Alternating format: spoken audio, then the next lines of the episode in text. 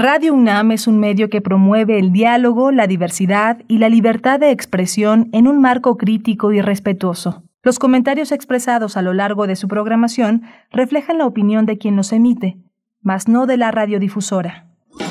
Radio UNAM presenta Primer Movimiento. El mundo desde la universidad. Hola, buenos días. Son, son las 7, 4 de la, 7, 4 de la mañana en, esta, en este viernes 24 de septiembre. Estamos ya enlazados con la Radio Universidad de Chihuahua en Ciudad Cuauhtémoc, Ciudad Juárez y la Ciudad de Chihuahua. Este esfuerzo que la radio universitaria a través de esta gran red de radiodifusoras hace posible que estemos con esta gran radiodifusora en el norte. Está Arturo González. Hoy en la cabina, en el, en el timón de esta nave, está Frida Saldívar en la producción ejecutiva y Violeta Berber ya en la, en, la conducción también de esta asistencia de producción. Berenice Camacho del otro lado del micrófono. Berenice, buenos días. Buenos días, Miguel Ángel Quemain. Muy buenos días, amigos y amigas de Primer Movimiento de Radio UNAM.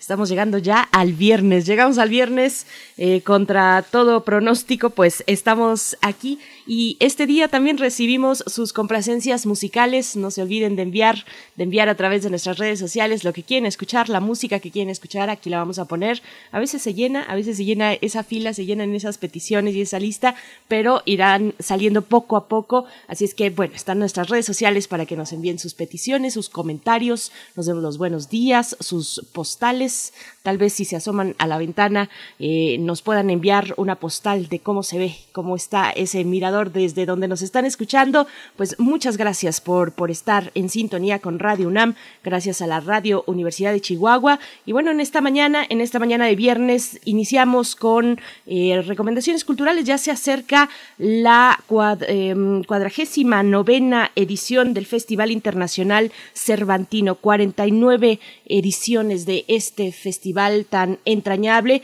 Estaremos compartiendo los detalles de esta edición con Mariana Aymerich Ordóñez. Ella es directora del Festival Internacional Cervantino del FIC y de Circuitos Culturales. Con esto iniciaremos la mañana de hoy. Sí, vamos a tener también el, el, radioteatro, como todos los viernes, va, a ser prefacio el, Fe en disfraz, este cuento de Mayra Santos Febres en voz viva de América Latina. Para nuestra nota nacional hablaremos del el desarrollo de una posible terapia contra COVID-19, premio Rosencraft, eh, Rosencraft 2021. Esto con el doctor Antonio Lascano Araujo. Él es doctor en ciencias por la UNAM, biólogo especializado en biología evolutiva. Ustedes ya lo conocen. Ha estudiado la evolución temprana y el origen de la vida. Es premio Universidad Nacional 2007 y premio Charles Darwin al académico distinguido en 2013. Eh, cuenta con tres doctorados honoris causa y es miembro del Colegio Nacional desde el año 2014. Bueno, el doctor Lascano Araujo pues es conocido además por la difusión de la ciencia que hace un trabajo maravilloso, estupendo en ese sentido y estaremos conversando con él esta mañana. Vamos a dar seguimiento también al tema de los damnificados el 19 de septiembre y hoy nos va a acompañar, como ya lo ha hecho varias veces, Francia Gutiérrez. Ella formó parte del multifamiliar Tlalpan, es integrante de Damnificados Unidos de la Ciudad de México ya se resolvió su situación eh, de, daños, sin embargo sigue, sigue como un, vocero interesante de este, de este tema. Y bueno, para la poesía necesaria, yo tengo hoy, esta mañana de viernes, el placer de compartir con ustedes, así es que quédense para escuchar la poesía por ahí de las 9, 5, 9, 10 de la mañana. Vamos a tener una mesa del día con una figura muy, muy relevante, el doctor José Sarucán, él, a propósito de la medalla José Vasconcelos que otorgó el Seminario de Cultura Mexicana, y es un gran, una gran oportunidad de hablar con uno de nuestros grandes científicos, uno de los grandes difusores de, la ciencia, un hombre que ha atravesado una, una, una, que tiene una gran vida, una gran experiencia en el territorio de la, de la investigación, de la ciencia, de la difusión. Él ha trabajado eh, ecología de poblaciones y sistemas, ecología global, biodiversidad y darwinismo, aspectos de la educación superior relacionados con la ciencia, la tecnología y su desarrollo. En fin, es un hombre que ha sido dos veces rector de, la, de la UNAM. Va a ser un privilegio conversar con él. Bueno, pues ahí está nuestra emisión, pues con invitados de lujo eh, en cuanto a las ciencias, la ciencia que se hace en nuestro país y con otros temas también culturales, por supuesto. Vamos en este momento con nuestro corte informativo sobre COVID-19, información nacional, internacional y también de la UNAM. COVID-19. Ante la pandemia, sigamos informados. Radio UNAM. La Secretaría de Salud informó que en las últimas 24 horas se registraron 748 nuevos decesos, por lo que el número de fallecimientos de la enfermedad de la COVID-19 aumentó en México a 274.139 lamentables defunciones. En este mismo periodo se registraron 11.808 nuevos contagios, por lo que los casos confirmados acumulados aumentaron a 3.608.976, mientras que las dosis de las diferentes vacunas aplicadas contra COVID-19 suman ya 97.523.713. Los casos activos estimados en todo el país por la Secretaría de Salud son 67.949. Y en información internacional, la Agencia Europea de Medicamentos anunció el día de ayer que en los próximos días tomará una decisión sobre la necesidad de una dosis de refuerzo de la vacuna alemana BioNTech pero subrayó que todas las vacunas autorizadas en la Unión Europea brindan una fuerte protección contra el SARS-CoV-2. A 200 años del nacimiento de nuestra nación hay numerosos logros que celebrar en el ámbito educativo, pero tristemente también diversas deficiencias y rezagos. Eso lo dijo Lourdes Chejaíbar Nader del Instituto de Investigaciones sobre la Universidad y la Educación de la UNAM. La experta también agregó que uno de ellos, quizá el más importante, es que todavía no se ha logrado garantizar el derecho a la educación para toda la población. También comentó que la pandemia evidenció que más allá de conocimientos enciclopédicos, se requiere revisar a profundidad y en cada situación los planes y programas de estudio.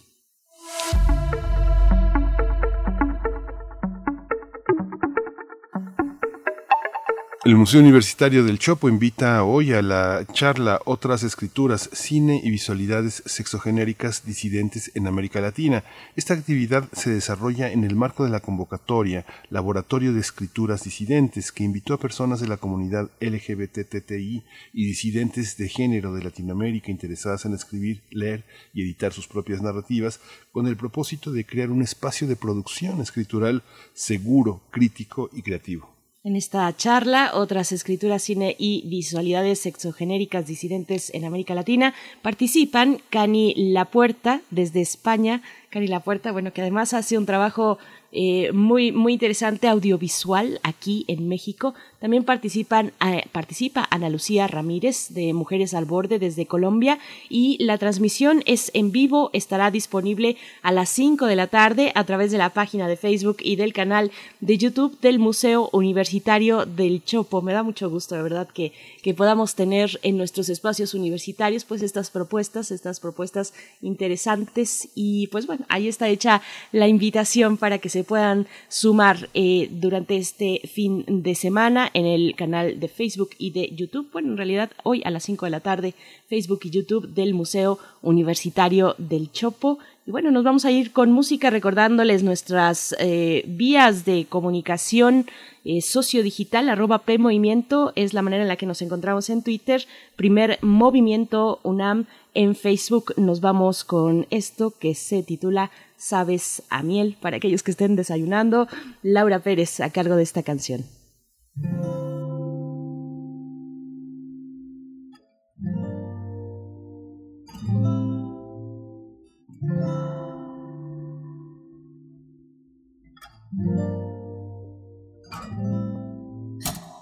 Mirarte la boca es como un vicio que me lleva a un precipicio del cual no temo caer. Y miro tus ojos, pero tinto y las ganas de besarte sin querer. Te acercas despacio y el juego comienza, se altera la respiración y luego...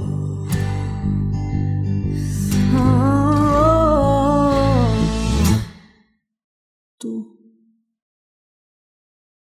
Me sabes a miel y esa boca tuya me eriza la piel. Te pienso, te veo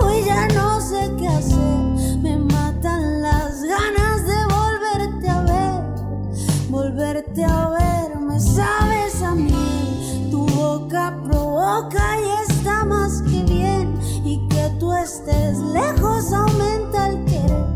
Robarme el sabor de tus labios de miel de miel. Cuando yo te veo, se me mueve el suelo. Y cuando te pienso, se abre un universo.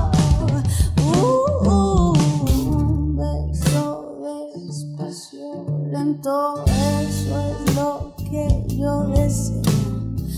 Día a día lo imagino yo te juro que nos veo besándonos, cuidándonos, queriéndonos.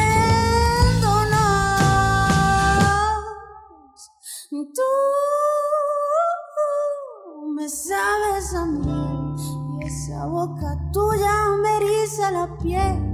Te pienso, te veo y ya no sé qué hacer. Me matan las ganas de volverte a ver volverte a ver, me sabes a miel, tu boca provoca y está más que bien, y que tú estés lejos aumenta el querer, robarme el sabor de tus labios de miel,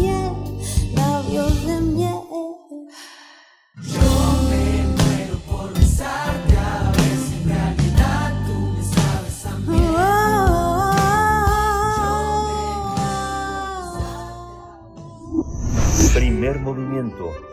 Hacemos comunidad en la sana distancia.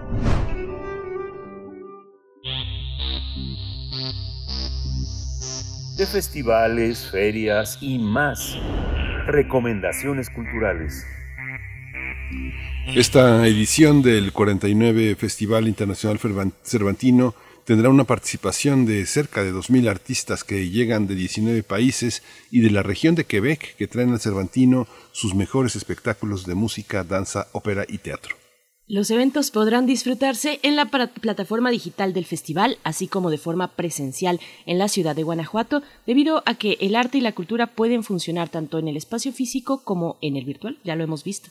Así que se optó por presentar un programa híbrido que estará a disposición de todo el público. La fusión de grupos cubanos y de Coahuila abrirá el 49 Festival Internacional Cervantino el 13 de octubre en la explanada de la Lóndiga de Granaditas. Vamos a conversar esta mañana sobre el FIC, el Festival Internacional Cervantino, que en esta ocasión tiene un programa híbrido, como hemos mencionado, y también tiene a Cuba y a Coahuila como invitados de honor. Este día nos acompaña con este propósito Mariana Aymerich Ordóñez, directora del Festival Internacional Cervantino y Circuitos Culturales. Mariana Aymerich, gracias, gracias por esta presencia. Buenos días de viernes, bienvenida a Primer Movimiento. ¿Cómo están? Muy buenos días. Gracias por el espacio y me da mucho gusto saludarlos a ustedes y a la audiencia. Muchas Gracias, gracias. Mariana. Gracias, Mariana. Hay una el, el desafío de reabrir las puertas del festival después de después de estar a, a distancia y no dejar de hacerlo. Y sobre todo, Mariana, que eh, enfrentan también situaciones presupuestales, tanto en la colaboración de los grupos que siempre en los países que y están interesados siempre en participar, de poner un apoyo y de eh, tra- transitar por aeropuertos también que tienen limitaciones.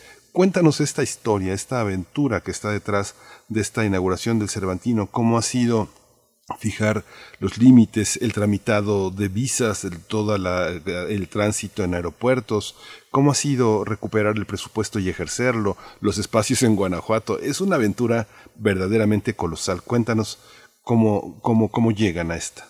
Híjole, tal cual. Es un reto y un desafío, como lo dices, Miguel Ángel. Es, ha sido una historia de muchos meses, desde el año pasado, ¿no? Que empezó todo esto y que tuvimos que, que mudarnos al, al, a lo virtual.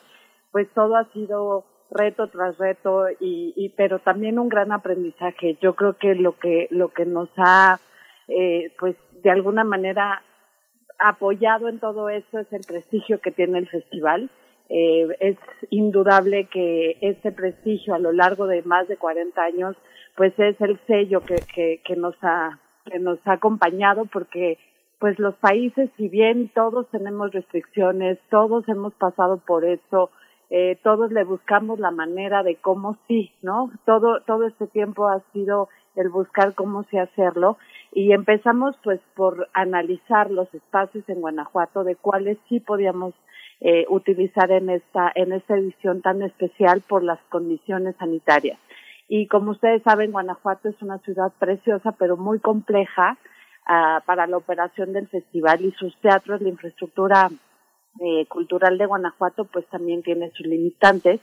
Y por ello tuvimos que, que hacer primero pues un análisis de cuáles tenían las condiciones y fue así que se decidió que en espacios cerrados pues solamente jugaríamos con el teatro principal y el teatro Juárez, que son teatros pues relativamente con condiciones para poder tener la sana distancia, entradas y salidas muy definidas, un aforo limitado eh, y que tienen condiciones para recibir a los artistas y, y todas las necesidades técnicas, ¿no? Eh, y bueno, de ahí pues empezar por, por las eh, pláticas y negociaciones con los países, eh, bueno, Cuba, que es el país invitado de honor, que está echando la casa por la ventana también de una forma muy impresionante, también con muchas limitaciones, pero con muchas ganas de, de, hacerlo. Yo creo que es la suma de voluntades. Los países que tenemos presenciales, eh, pues sí, hemos tenido, por ejemplo, ayer tuvimos que anunciar la cancelación de Riff Cohen de, de Israel para cambiarla por otra, por otra artista, eh, Dida Pilet, porque desde Israel ya no podía viajar Riff Cohen porque limitaron las fronteras en Israel con México, pero viene Vida, que viene de Estados Unidos y que también es de Israel, entonces sí va a haber presencia de Israel, ¿no? Y todas estas, eh, pues, consecuencias que enfrentamos de manera global, eh, pues, están presentes en el festival, no las podemos obviar, y al contrario, yo creo que estamos preparando un festival muy festivo, eh, con muchos retos y con muchas, eh, pues con muchos desafíos y con muchas, pero también con muchas ganas de hacerlo y con mucho profesionalismo. El equipo está entregado, los artistas ya quieren pisar el escenario, eh, todos ya queremos vivirlo de alguna manera presencialmente, pero con mucha responsabilidad. Eh, eh, tratando de que también el público sea cómplice y nos ayude a que sea un festival seguro, a que sea un festival en donde pues el público se sienta con la confianza de que estamos pues siguiendo todos los protocolos de seguridad en los espacios abiertos y cerrados. Los artistas vienen con, con pruebas negativas y con, y con sus dosis de vacunación. Eh, nosotros llegaremos a Guanajuato de la misma manera. En fin, son es un tejer de, de, de, de voluntades y de, y de, y de ir revisando poco a poco y conforme van pasando los meses, pues cómo va el semáforo, si avanza o no la vacunación, de la mano con, con las autoridades de, de salud, ¿no? También ellos son los que nos marcan la pauta del aforo limitado. En este momento estamos al 30%, esperemos que en un par de semanas lo podamos subir al 50%. En fin, es es todo un reto, es mucho aprendizaje, la virtualidad continúa con nosotros, eso no lo vamos a poder dejar ya, es una manera muy, pues, de tener al público más cerca de otras latitudes, más allá de nuestras fronteras. Entonces creo que es una oportunidad de estar más cerca y de hacer mucho más comunidad, ¿no? La comunidad cervantina. Ay, Mariana, estamos todos al límite, al límite de la de las certezas, eh, pero pero nos ha obligado esta pandemia a ser flexibles, eh, a ser resilientes, ¿no? A ser creativos, por supuesto. Cuéntanos, cuéntanos un poco de la propuesta cubana. ¿Qué, qué es lo que se está gestando en Cuba? Eh, cuéntanos de lo que se estará presentando, de este diálogo que han tenido con las autoridades culturales en Cuba. Cuéntanos, por favor. Pues mira, la, la presencia de Cuba es muy importante y además es muy extensa. Eh, obviamente hay mucha música, eh, tenemos desde la música clásica con José Vitier, eh, pasando por, por rap de la, de la Reina y la Real, eh, obviamente está el son cubano, obviamente hay, hay pues los Bam Bam que van a inaugurar con la orquesta de, de Oaxaca, de Oaxaca, perdóname, de Coahuila, de, del desierto, Eh, es una fusión que se ha venido trabajando desde hace muchos meses, que ha sido complejo a la distancia, que han ido y venido los arreglos de las, de, de las piezas que van a interpretar juntos y separados, que ya quieren llegar para hacer ese ensamble y poder ensayar para la inauguración. Eh, hay teatro, ¿no? Con Teatro Argos que, que traen eh, pues una obra que, que es muy pues muy muy muy de corazón eh, que, que los actores están muy ansiosos de pisar el escenario porque es la primera vez que, que después de pandemia que van a que van a actuar. Eh, hay hay danza también hay circo de de, de Cuba. En fin viene el septeto santiaguero por ejemplo. Eh, viene el, el, el, hay este ensamble de música de, de Cuba que son puras mujeres, ¿no? Que es la, la, la camerata. En fin, hay una variedad de, de, de, de disciplinas artísticas que trae Cuba muy impresionante. Son más de 200 artistas cubanos que se van a fusionar también con Coahuila al mismo tiempo. Ese, ese, esa combinación de, de culturas que se va a gestar en Guanajuato cuando estemos ya ahí, pues va a ser muy, muy interesante. Y además ha habido, eh, pues como una, como una comunidad muy linda que se ha formado incluso entre Cuba, Coahuila, el festival y que el esfuerzo que están poniendo todos los involucrados para poder llegar al 13 de octubre es impresionante. Han sido reuniones pues muy extensas, cada 15 días por lo menos con autoridades de Cuba. Eh, el espacio aéreo, por ejemplo, de Cuba sigue cerrado. Sin embargo, las autoridades se han movido y han, estado estrechamente relacionados con las líneas aéreas para poder lograr estos charters que van a traer desde Varadero a los artistas. O sea, todos estos detalles de verdad son, son exhaustivos, ha sido mucho trabajo.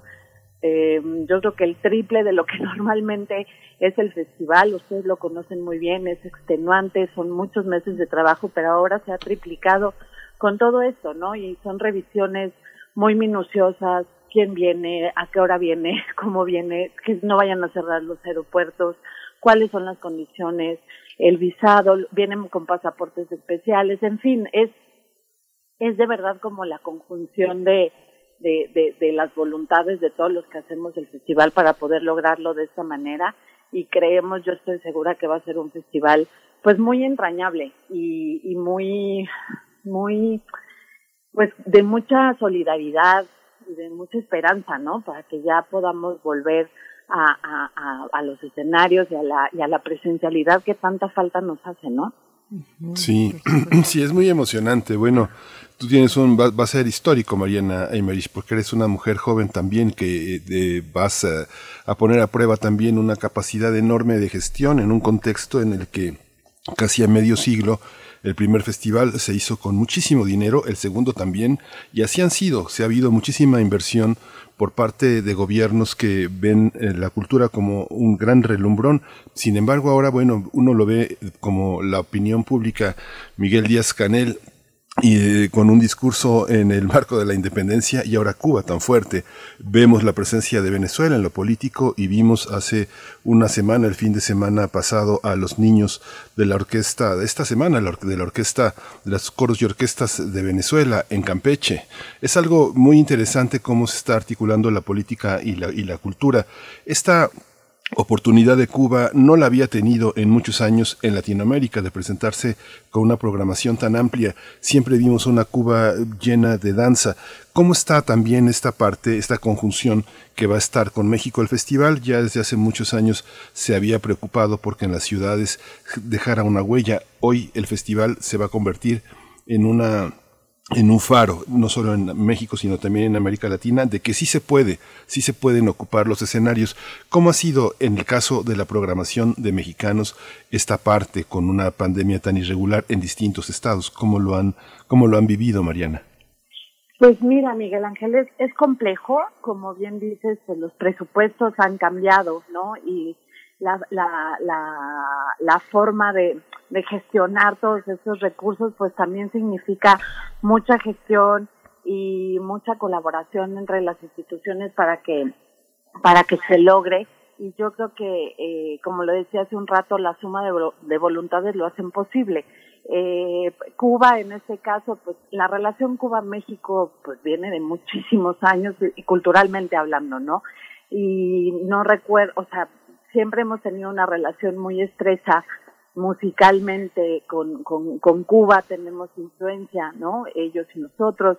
Entonces, el hecho de que se pueda lograr una presencia tan importante de Cuba, esta, esta edición con estas circunstancias mundiales tan complejas, yo creo que, que, que habla de esto, ¿no? De estas voluntades, de esta, de esta comunidad cultural que se puede hacer en un espacio eh, pues tan importante y una plataforma artística tan importante como es el festival, eh, que lo antecede en más de 40 años, que han estado países pues desde Alemania, Francia, eh, Argentina, Colombia, en fin, países que, que si bien tienen como todas estas eh, estos recursos para poder venir y, y hacer una presencia muy fuerte en, en lo cultural, pues Cuba también, ¿no? Y aquí está demostrado y están con mucho, con mucho gusto, eh, si son alegres, pues ahora en las reuniones están como emocionados y nosotros también de que ya van a llegar, que, que ha sido un reto muy especial para todos y, y que cada día hay una sorpresa más y entonces estamos a la expectativa eh, y se resuelve y, y la verdad es que la, la manera de, de cómo están entusiasmados y, y como tú decías, ¿no? Esa resistencia de sí lo podemos hacer y por supuesto que, podemos ir y, y demostrar lo que tiene este país es de verdad es muy es muy gratificante es conmovedor también porque los artistas pues están muy emocionados la verdad es que bueno hemos tenido pues Omar Portuondo y, y toda esta Buena Vista Social Club y toda esta es, los Bambán han venido a México pero pero ahora tenerlos juntos eh, en 19 días a esta esta pues vorágine de, de cultura cubana pues es es muy a mí me parece muy muy conmovedor y también muy muy de fiesta no va a ser un festival muy muy muy alegre con con las ganas de, de, de hacerlo bien y de que todo salga eh, como lo estamos planeando y esperemos que así sea. Y así Coahuila también, ¿eh? Coahuila también se ha enfrentado a muchos retos, eh, pues porque Coahuila tampoco es que esté a la vuelta de la esquina, ¿no? Mandar a tantos artistas también a Guanajuato, pues significa un esfuerzo también muy grande. Por supuesto, Coahuila es un estado mm, eh, igualmente interesante, es un estado fronterizo.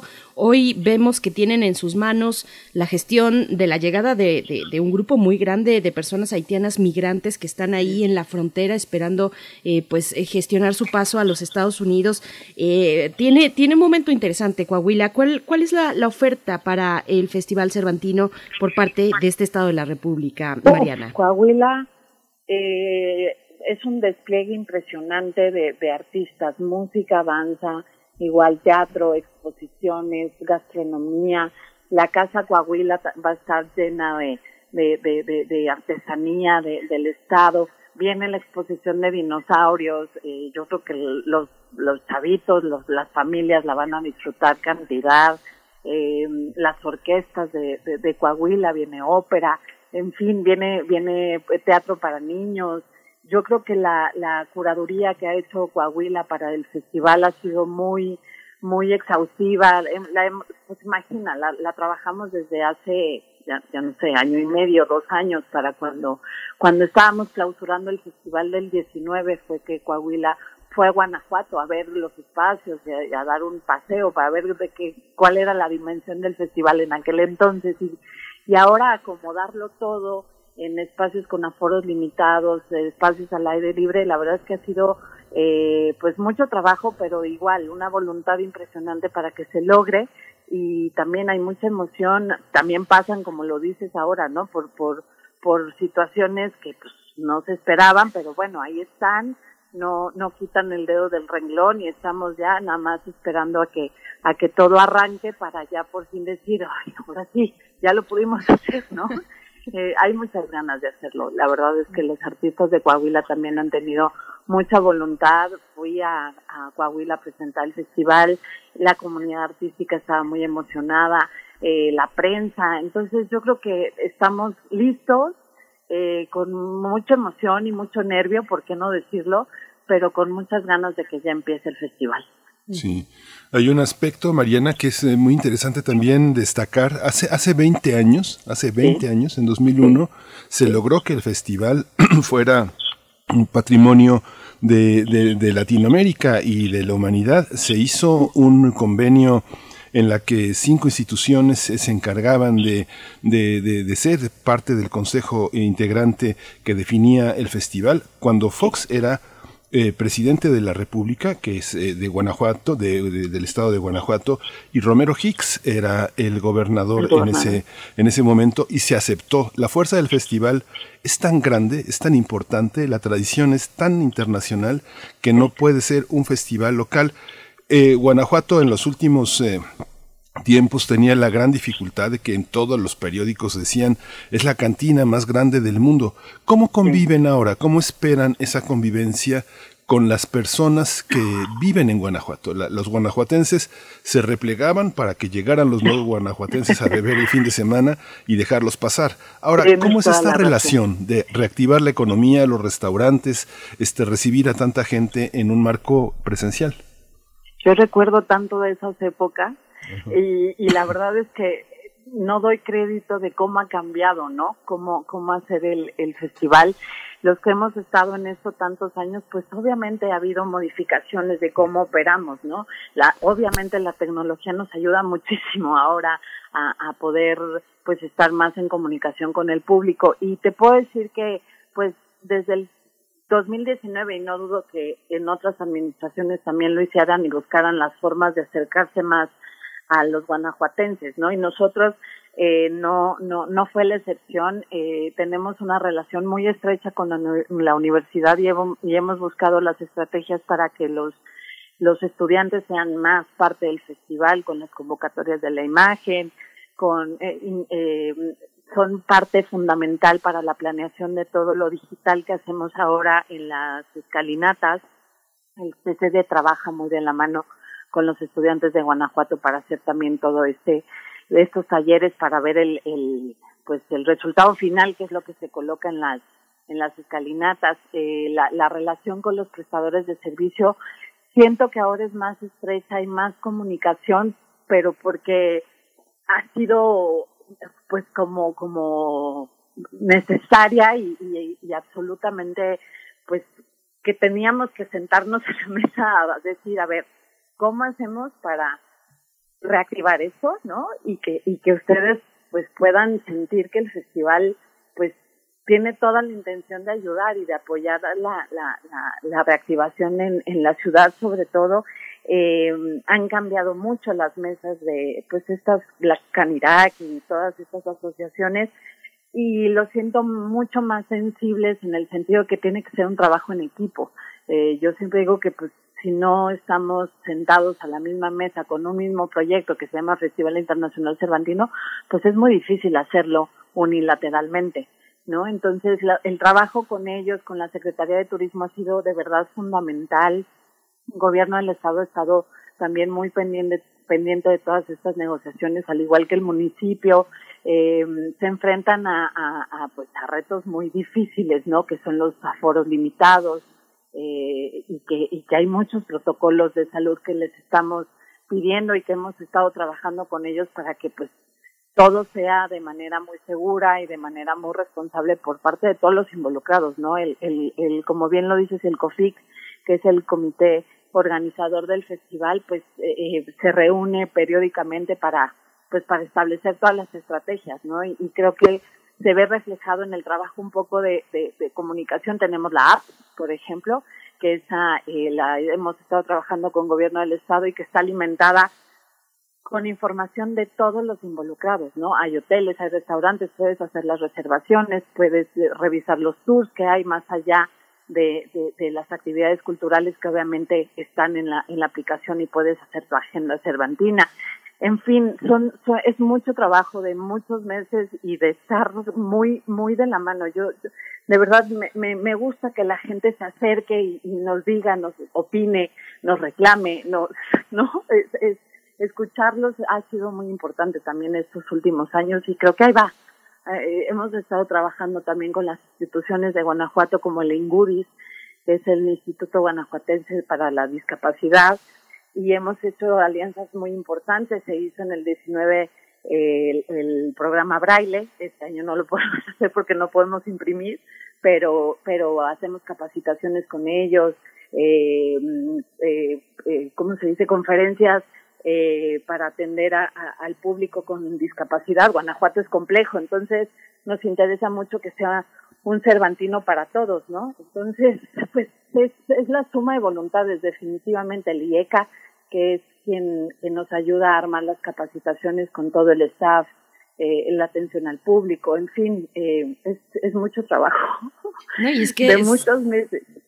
Y es, es, claro, Mariana Aymerich, es que sabemos que una buena parte del festival además se desarrolla en las calles de la ciudad de manera muy espontánea, muy festiva. Eh, es de verdad una experiencia donde los guanajuatenses se acercan también pues a proponer, eh, independientemente, digamos, en, en las, los lindes del, del, propio programa. Pero cuéntanos un poco sobre las actividades que van eh, presenciales y cuáles serán virtuales, qué criterios emplearon para poder decidir qué parte va online y qué parte pues estará esperándonos allá en los distintos recintos, algunos abiertos, eh, bueno, abiertos y algunos cerrados, el Teatro Juárez, por supuesto. Sí, eh, bueno, los criterios fueron justo primero eh, analizar cuál, cuáles eran los espacios para que se prestaban para la presencialidad. Obviamente la, la Lóniga, San Gabriel, que son los espacios abiertos, San Fernando, eh, pero todos con aforos limitados, no, no porque sean al aire libre, no, no tienen un registro, un control de ese aforo limitado y bueno, pues la Lóniga es el, yo creo que es el escenario más, pues el más guanajuatense, por decirlo de alguna manera, es a donde va eh, el ciudadano de Guanajuato, ¿no? A disfrutar del Cervantino ahí y pues obviamente está eh, las compañías de danza folclórica que gustan muchísimo, ¿no? La de la Universidad, del Ballet Folclórico de Amalia, que ya es toda una tradición. Eh, ahora está el eh, Nahuacali, que viene de Coahuila. Eh, la, la programación para jóvenes, que es un sector que nos interesa muchísimo, porque pues son nuestros futuros eh, consumidores, ¿no? Entonces los jóvenes eh, son, juegan un papel muy importante en el festival, tanto en la presencialidad como en lo virtual eh, eh, la programación del Juárez que está pues dirigida también al público que, que le gusta el festival y, y los conciertos de orquesta o los de cámara. Eh, hay teatro en el teatro principal, ¿no? Nacional e internacional. Y bueno, eh, fue lo que eh, en la presencialidad se, se fue armando así, ¿no? Primero, cuáles eran los, los espacios que se prestaban para esto y cuáles eh, de, de, las propuestas nacionales e internacionales lo podíamos subir a la virtualidad. Y así fue como se fue armando el rompecabezas. La virtualidad también tiene eh, pues presen o sea, presencia nacional e internacional con estrenos. Estrenos, por de, o sea, cuando digo estrenos es que son propuestas artísticas hechas ex profeso para el festival y que hemos trabajado de la mano de los artistas para pues cuidar ciertas condiciones estéticas, ¿no? Que no es lo mismo eh, una, la iluminación en un teatro presencialmente que, que para tele, ¿no? Tal cual. Entonces, eh, eso también nos, nos, nos enseñó la, el año pasado, que no, no son, no son las mismas condiciones, ¿no? y es muy diferente retransmitir lo que está sucediendo en la Lóniga a transmitir un, un, un pues un, un espectáculo eh, hecho expresamente para para para las, las plataformas y para las, las computadoras y, y las, las pantallas de los espectadores, ¿no? Es, es una experiencia completamente diferente y pues esos criterios también se han cuidado mucho para que el público pueda pues pueda disfrutar de estas de estas eh, opciones de manera pues bien hecha y, y hecha para eso, ¿no? Para que lo puedan disfrutar y y sea una experiencia muy agradable. Son, son espectáculos cortos. Eh, creo que todos hemos aprendido que el público disfruta de no más de 40, 50 minutos en la pantalla, ¿no? Eh, y, y por eso, pues, buscamos que fueran espectáculos hechos así, ¿no? Pensados para eso. Y pues San Gabriel, que, tiene dos modalidades, el, el, el, en la mañana pues es básicamente world music y en la noche se convierte en el trasnoche, ¿no? Cuando ya se está cerrando la jornada y, y quieres disfrutar de pues de un concierto más más relajado, digamos, ¿no? En un espacio tan bonito como son los jardines de San Gabriel de Barrera y San Fernando, que ahí es donde va a suceder casi eh, la, la, la mayor parte de la programación de musical eh, popular, por llamarla de alguna manera, de Coahuila, por ejemplo, ¿no? Entonces, eh, pues es una plaza que es muy pública, ¿no? Que tiene pues varios restaurantes alrededor, pero sin embargo, pues también va a tener todos los protocolos de, salud. Todos los escenarios del festival tienen estos protocolos y tienen este aforo limitado al 30%. Ujú, Claro. Un aspecto, Mariana, que yo he escuchado años y años y años y años es, es si el público no paga, no valora las cosas. Pero años, yo creo que tú también lo has escuchado todo el tiempo. Eh, las ediciones que se han hecho virtuales, eh, no sé, yo la última, el último trabajo que, que, que disfruté enorme del festival pasado, que ya lo he visto dos o tres veces, es La Caída de Lola Lince. Eh, En la coordinación de difusión cultural de la UNAM se ha desarrollado un espacio para la danza, un acervo, un patrimonio, pero no teníamos eso, esa posibilidad de que eh, pudiera yo ver hace una, o cualquiera, este, hace Sí. unas semanas, un trabajo del Festival Internacional Cervantino pasado, ¿no? de la 48 edición. Este tipo de, de posibilidades de tener, eh, de repensar el costo de los boletos, de pensar el costo que, eh, de recuperación que el Estado tiene, es, es real, es verdaderamente, es algo que se ha repensado, es, es, es forzoso pagar eh, o tiene que tener cierta gratuidad. ¿Cómo se piensa en un momento como el que vivimos el espectáculo cultural pagado? Vienen cosas a este festival verdaderamente extraordinarias que cuestan mucho dinero en el ámbito comercial. Vamos Sí. a tener oportunidad de verlo a distancia y, y gratuitamente también en Guanajuato. ¿Cómo, ¿Cómo pensaron esa parte?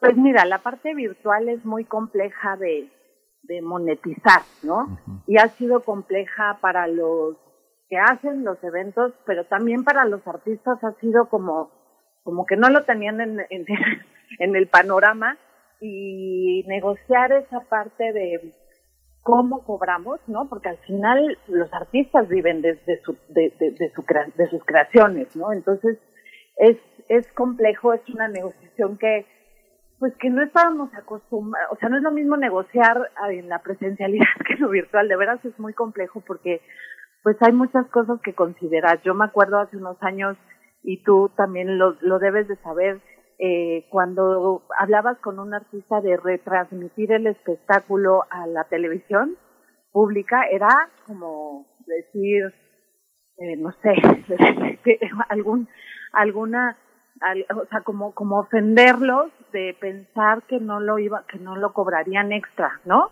Em, y ahora pues se han tenido que reinventar esas negociaciones, por decirlo de alguna manera, porque pues efectivamente no hay como algo eh, pues real que sepamos, o sea, es que no sé, no sé, no sé cómo explicarlo lo complejo que es negociar eh, la, la, la virtualidad para los artistas y para los que queremos re- transmitir ese, esa creación, ¿no? Eh, creo que nadie lo sabía hacer antes, ¿no? Y ahora se están, pues, organizando tanto los artistas como las disqueras y las, las casas productoras para hacerlo. Eh, cuando eres un festival como es el Cervantino de recursos públicos, pues es, es todavía más compleja la, la, la situación de cómo monetizas esas, esas presentaciones. Sin embargo, pues sabemos que los artistas viven de eso y que aun- a pesar de la virtualidad pues tienen que cobrar por por irse a un teatro a grabar lo que están lo que están haciendo y que saben que lo va a, lo va a ver el público a través de una pantalla, ¿no? Eh, pero pues significa trabajo, o sea, si van a un teatro, si trabajan en las especificaciones técnicas, eh, es son días de ensayo, son días de pruebas, en fin, es, es mucho trabajo. Yo creo que es el doble de trabajo que, que en la en la que en lo vi- en vivo, ¿no? Entonces, eh, sí, todos todos los artistas que participan en el festival pues tienen obviamente un, una recuperación económica, cobran unos honorarios y el festival pues también negocia esos esos esos honorarios y y la virtualidad no la cobramos, o sea, el festival no no cobra una entrada porque el público disfrute de de las de, de las actividades eh, virtuales, pero sí en sus foros, ¿no? Que eso ya es otra cosa, no sé, es que es muy complejo. Eh, y ha habido festivales y hay muchas orquestas o muchos teatros a nivel global que sí lo están. Por ejemplo, Edimburgo, eh, pues cobra los los, eh, los tickets para ver eh, algunos espectáculos virtuales, otros no. Yo creo que depende un poco eh, del, del producto que vas a ver, ¿no? Y de, de cuánto cuánto está invirtiendo el festival eh, para que el público pueda disfrutarlo. En el caso del festival, pues no, no estamos cobrando nada virtualmente y es una manera de estar más cerca del público. Pero a un futuro, pues puede ser que sí, que, que, que sí haya una cuota de recuperación. No lo descarto, ¿eh? Mariana Emerich, directora del Festival Internacional Cervantino y Circuitos Culturales. Bueno, hablábamos al principio de Cuba, es el país eh, invitado de honor, pero eh, esta edición del, del, Cervantino cuenta con artistas de 19 países. Eh, está la presencia de Canadá con la provincia de Quebec. Háblanos, háblanos por favor, compártenos sobre la propuesta y la oferta quebecúa, que, que también será muy interesante, siempre es sorprendente, siempre es propositiva la oferta que pueda venir de Quebec. Cuéntanos un poco, por favor. Ay, es que qué tristeza tener que decirte que lo de Quebec se canceló. No me digas eso. Sí, lo de Confetti se tuvo que cancelar, caray, es una lástima. Es una lástima, sí. Y eso, eh, pues, surgió esta semana, justo que recibimos la comunicación por parte de la compañía. Todo es muy complejo, entonces, sí. eh, pues, la compañía eh, en un principio tuvimos que pensar en cambiar la, la, la, la propuesta artística eh, por el tema de cargas, ¿no?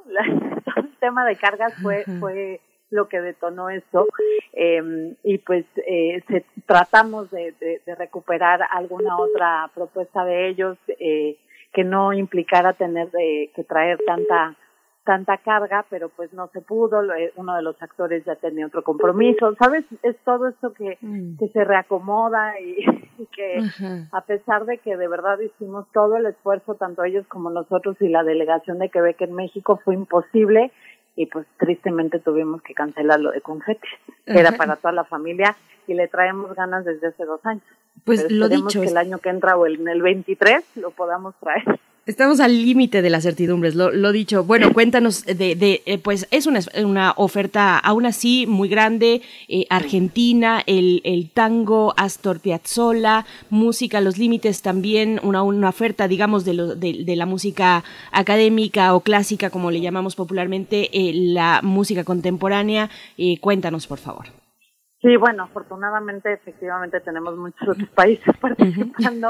Obviamente, pues los 100 años de Piazzolla no podían estar eh, fuera del festival. Vamos a tener a la Camerata Porteña, eh, vamos a tener al Quinteto Piazzolla interpretando pues la música de este, de este compositor que pues no podía quedar fuera del festival.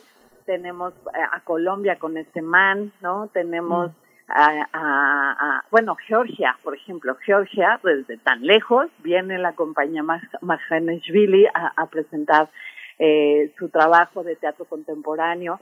Eh, yo juré que eso, de, de, verdad se los digo, hace unos meses yo dije, híjole, a ver si no, con un país tan lejano, ¿no? Y, y con que, que desconocemos muchas veces cómo están las condiciones por allá, este, pues se iba a caer y no, están los más puestos y hemos trabajado muy de la mano con ellos en toda la producción.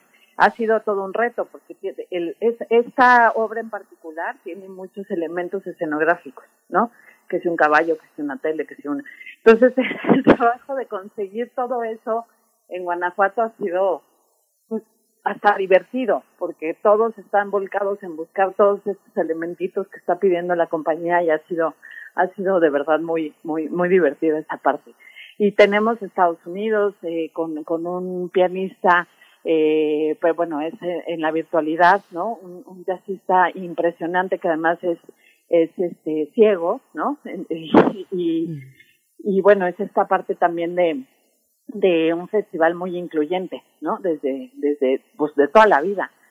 Eh, tenemos Colombia, Chile, tenemos eh, este, ay, Canadá, España, Francia, Italia. Tenemos un grupo canadiense, tenemos Italia, eh, tenemos Francia con la con, con la orquesta París, la París Mozart, tenemos a las percusiones de Estrasburgo, eh, tenemos, ay, bueno, pero son 20 países, entonces, ah, tenemos a la India, por supuesto, eh, tenemos Cuba, tenemos ay, Irlanda del Norte por ahí, también eh, mm, España, Santiago, con eh, juguetes rotos y tenemos a Bruno Axel con la orquesta de, de Jalisco, en fin, eh, tenemos la, o sea, la Orquesta Sinfónica del Estado de México en su 50 aniversario, eh, tenemos obviamente a los SUG con, con un programa de Stravinsky por sus 50 años, tenemos en la virtualidad a la Compañía Nacional de Ópera, Cepro Music, eh, con la Compañía Nacional de Teatro, la Compañía Nacional de Danza también con unos eh, con una propuesta de, de videodanzas muy interesante que el año pasado tuvo muchísimo éxito y este año pues hay un programa diferente. Este, híjole, tenemos un montón de cosas, son más de 100 actividades en lo presencial eh, y siempre que analizamos la sábana de programación, eh, me dice el equipo, pues no que iba a ser chiquito, ¿no? Se supone que iba a ser un festival muy reducido y cuando vemos la cantidad de actividades, híjole, nos, nos emociona muchísimo. Sí. Pues Mariana, pues te, te, agradecemos muchísimo. Eh, Siempre el trabajo de equipo, siempre hay algo invisible, pero el cartel de esta 49 edición, pues va a ser histórico, es hermosísimo. Es muy ¿Verdad? bello el cartel con sus cubrebocas, esta, diver- esta diversidad de posturas que recuerda lo contemporáneo, lo prehispánico, lo indígena. Es una, un cartelazo. ¿Quién lo hizo?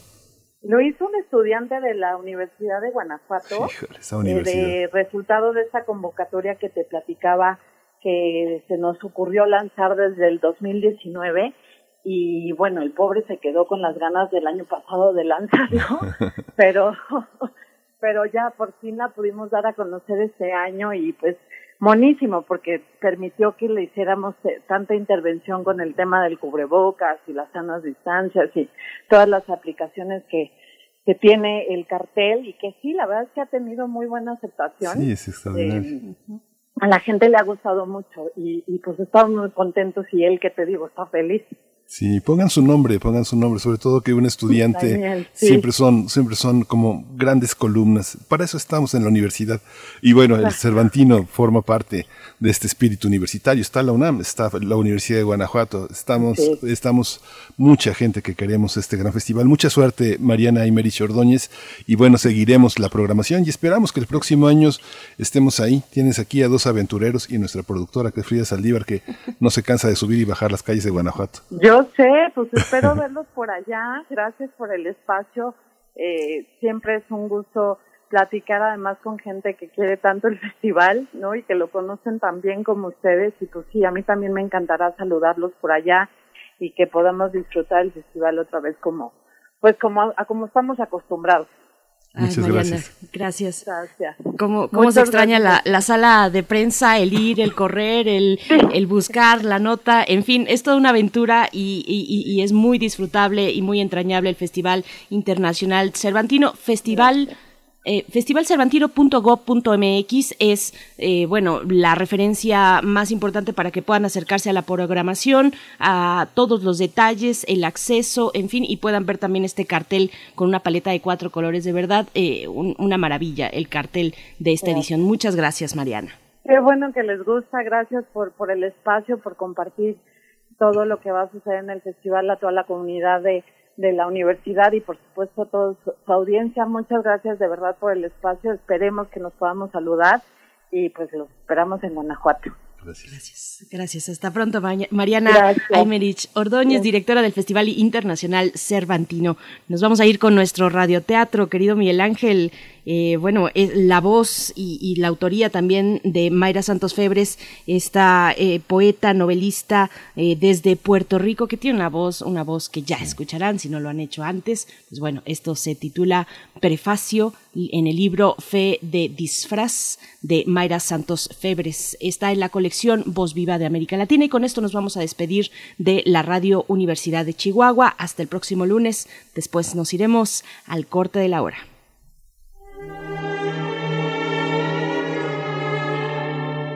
Teatro, teatro, teatro. Corre el telón y disfruta de la función.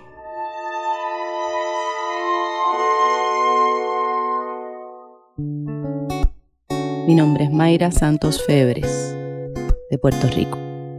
Voz viva de América Latina, de Fe en Disfraz, prefacio. Es costumbre pagana, como paganos son el fuego y las fuerzas de la naturaleza. Como paganos son el sol y la luna y los calendarios que estos astros marcan. Estoy en tierras del norte. Un rito ocurre allá afuera. Muchos no lo saben, pero celebran el comienzo de un nuevo año según los antiguos calendarios. Mañana será primero de noviembre. Hoy la gente corre disfrazada por las calles, ocultándose entre las sombras de la noche más larga del año. Si estuviéramos en tiempo pagano, los chamanes habrían encendido el fuego sagrado, convocado a la tribu con cantos y con música. Nosotros, la tribu, procederíamos a apagar las luces de cada choza y a oscuras rescataríamos de lugares secretos las pieles de búfalos, gatos monteses y jabalíes. Nuestras carnes se prepararían para recoger los humores de animales sacrificados, sus esencias aún presentes en sus pelambres y en las pieles del disfraz, sus espíritus. Por el honor de transmutarnos en poderosas bestias, entregaríamos buena parte de nuestra casa y nuestra cosecha. Encenderíamos la pira sagrada. Ardería en el fuego la pulpa de la fruta sin mordedura entre las volutas de humo aparecerían los efímeros signos de lo que está por venir, sequías, nacimientos, los mejores meses para la casa. Los chamanes interpretarían los designios del humo y luego, aún bajo disfraz, repartirían leños encendidos para que cada miembro de la tribu prendiera de nuevo la fogata de su hogar. Este sería el fin de la velada. Samhain víspera de todos los santos. Esto sería así si hoy fuera tiempo pagano, pero hoy es hoy y yo no soy el mismo. Hoy soy yo y mi disfraz, dirigiéndome hacia fe. Me dirijo hacia la pira de sacrificio que es fe verdejo. No es curioso que ofrezca mi carne a su extraño rito que hoy le ofrezca a fe la carne de Martín Tirado, historiador, quien intentó descifrar cada vez con menos éxito los signos de esta historia de la cual quiero dejar constancia. Llevo días sin dormir, amanecido. El tiempo se ha detenido. Mi historia quedará como testimonio por si acaso no regreso de esta víspera de todos los santos o por si no regresa Fe Verdejo.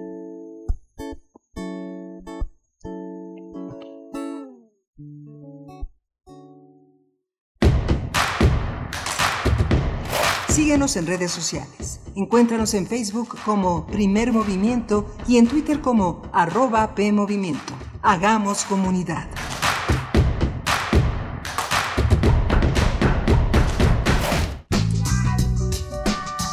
La psicología analiza al ser humano, sus escenarios y comprende su realidad.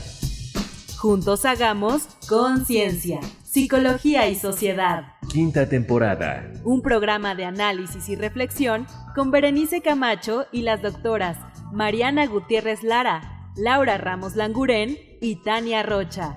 Todos los lunes a las 18 horas por el 96.1 de FM. Y sigue la conversación en radiopodcast.unam.mx. Radio UNAM, Experiencia Sonora. ¿Qué tienen en común Rosa Ramos y Armando Casas? Que ya son mayores de edad y van a ir a sacar su INE. Si tú también cumpliste 18 años, es momento de tramitar tu INE, usar tu voz y ser parte de quienes toman las decisiones del país. Haz tu cita en INETEL 804-33-2000 o en INE.mx. Podemos pensar de forma distinta, pero tenemos algo que nos une, nuestro INE. ¿Mi INE? Nos une.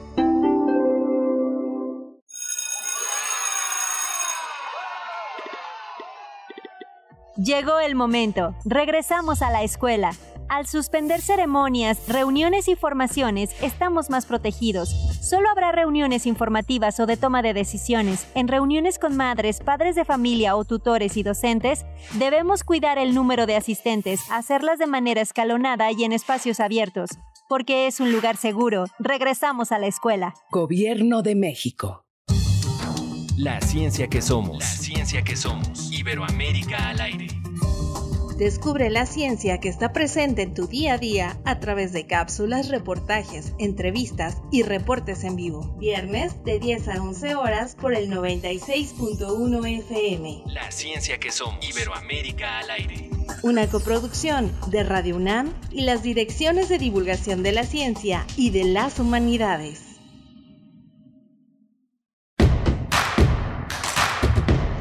Queremos escucharte. Llámanos al 55 36 43 39 y al 55 36 89 89. Primer movimiento. Hacemos comunidad. Muy buenos días, bienvenidos, bienvenidas a nuestra emisión de viernes, viernes 24 de septiembre, ya se nos empieza a acabar este mes de tantos festejos, de tantas conmemoraciones, eh, de tantos, de tan simbólico para, para nuestro país, para la zona central también, un, un mes que nos ha, eh, pues nos ha traído y nos ha dejado muchas experiencias colectivas importantes, interesantes eh, y algunas pues de vida, eh, aprendizajes de vida. Estamos aquí ya 24 de septiembre de 2021, son las 8 con 5 minutos de la mañana y es el momento en el que nos enlazamos con la radio Nicolaita y llegamos a Morelia a través del 104.3 saludando a la Universidad de mm, la Universidad Michoacana de San Nicolás de Hidalgo toda su comunidad y a todos aquellos que nos, nos estén escuchando a través de la radio Nicolaita. Saludos a quienes están también en redes sociales y allá en cabina en Ciudad de México, aquí en Ciudad de México, en Adolfo Prieto 133, Colonia del Valle, se encuentra Violeta Berber en la asistencia de producción, Frida Saldívar en la producción ejecutiva y está Arturo González esta mañana en los controles técnicos. Miguel Ángel Quemain en el micrófono. Buenos días, Miguel Ángel. Hola Berenice, buenos días, buenos días a todos nuestros eh, radioescuchas. Fíjense que este, este día, el, eh, bueno, el día de ayer, el 23 de septiembre, la Secretaría de la Defensa dio a conocer una en conmemoración por el Día Mundial del Perro Adoptado, creó un refugio para albergar a caninos sin hogar en las inmediaciones de la construcción del Aeropuerto Internacional Felipe Ángeles. Quien viva en colonias, en el caso de la Ciudad de México, de Guadalajara, que tienen eh, eh, una, una, alta tasa eh, de, suelo, un alto uso de suelo, pues no verá perros callejeros, pero hay que salir un poquito a la periferia y están en muchísimas partes. ¿no? En la Ciudad de México, en, en algunas alcaldías que no tienen una alta renta de suelo, una alta este, ocupación en rentas, hay muchos perritos que están que están buscando agua, buscando comida, son víctimas de muchísimas agresiones y justamente en este fin de semana que hoy es el Día Mundial del Perro Adoptado. Es una oportunidad para adoptar, adoptar a tantas, eh, a tantas especies tan distintas, tantas este, caritas tan conmovedoras, tantos eh, animales, tantas piezas caninas que están en muchos parques, muchas personas con un enorme sentido de la bondad eh, ponen, colocan a estos animales al alcance de niños de distintos tamaños, de distintas de distintas conductas. Es muy interesante eh, hacer comunidad en este sentido. Es muy importante en nuestra universidad. La Facultad de Veterinaria y Zootecnia es uno de los grandes espacios latinoamericanos de, eh, conocimiento, de interés y de, y de empatía sobre esta situación. Así que bueno, eh, en nuestro equipo de trabajo hay un gran amor de muchos de nosotros por los animales, así que pues nos unimos a la, a la celebración de este día, Berenice. Por supuesto, y estaba pensando en la jornada de Jornada Nacional de Vacunación Antirrábica Canina y Felina que hoy llega a su último día en el estacionamiento de académicos de la Facultad de Medicina Veterinaria y Zootecnia en Ciudad Universitaria. Empezó el lunes, 24, el, el lunes 20 y llega hoy eh, viernes 24 de septiembre de 9 a, de 9 de la mañana a 14 horas, a 2 de la tarde, estarán, eh, bueno, pues todos los que integran este esfuerzo importante por la vacunación, que es gratuita, eh, así es que pueden acercarse de esa, de esa manera. Hay que llevar a los perritos eh, sujetados con sus correas, eh, en, caso de que tenga alguna conducta pues agresiva, llevarlo con bozal y a los gatos transportarlos, bueno, en su jaulita transportadora,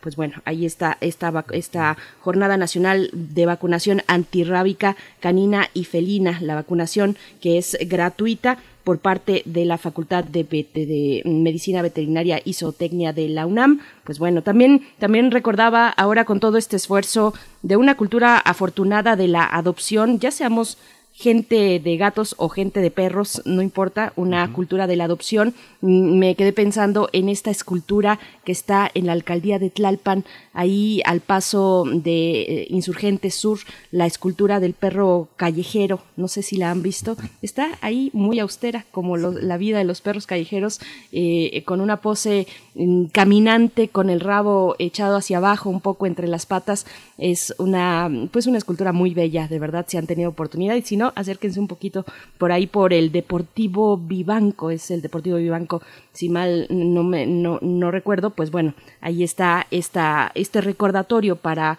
seguir aportando a la cultura de la adopción de estos pequeños que son pues nuestros amigos, parte de nuestra familia también llegan a convertirse en eh, pues eh, personajes importantes de nuestra vida cotidiana, Miguel Ángel, y en el encierro vaya que nos han eh, dado un soporte anímico también importante. Sí, pues vámonos a nuestra nota nacional, parece que ya está, ya está todo listo de la producción, ya eh, nos indica que vayamos adelante.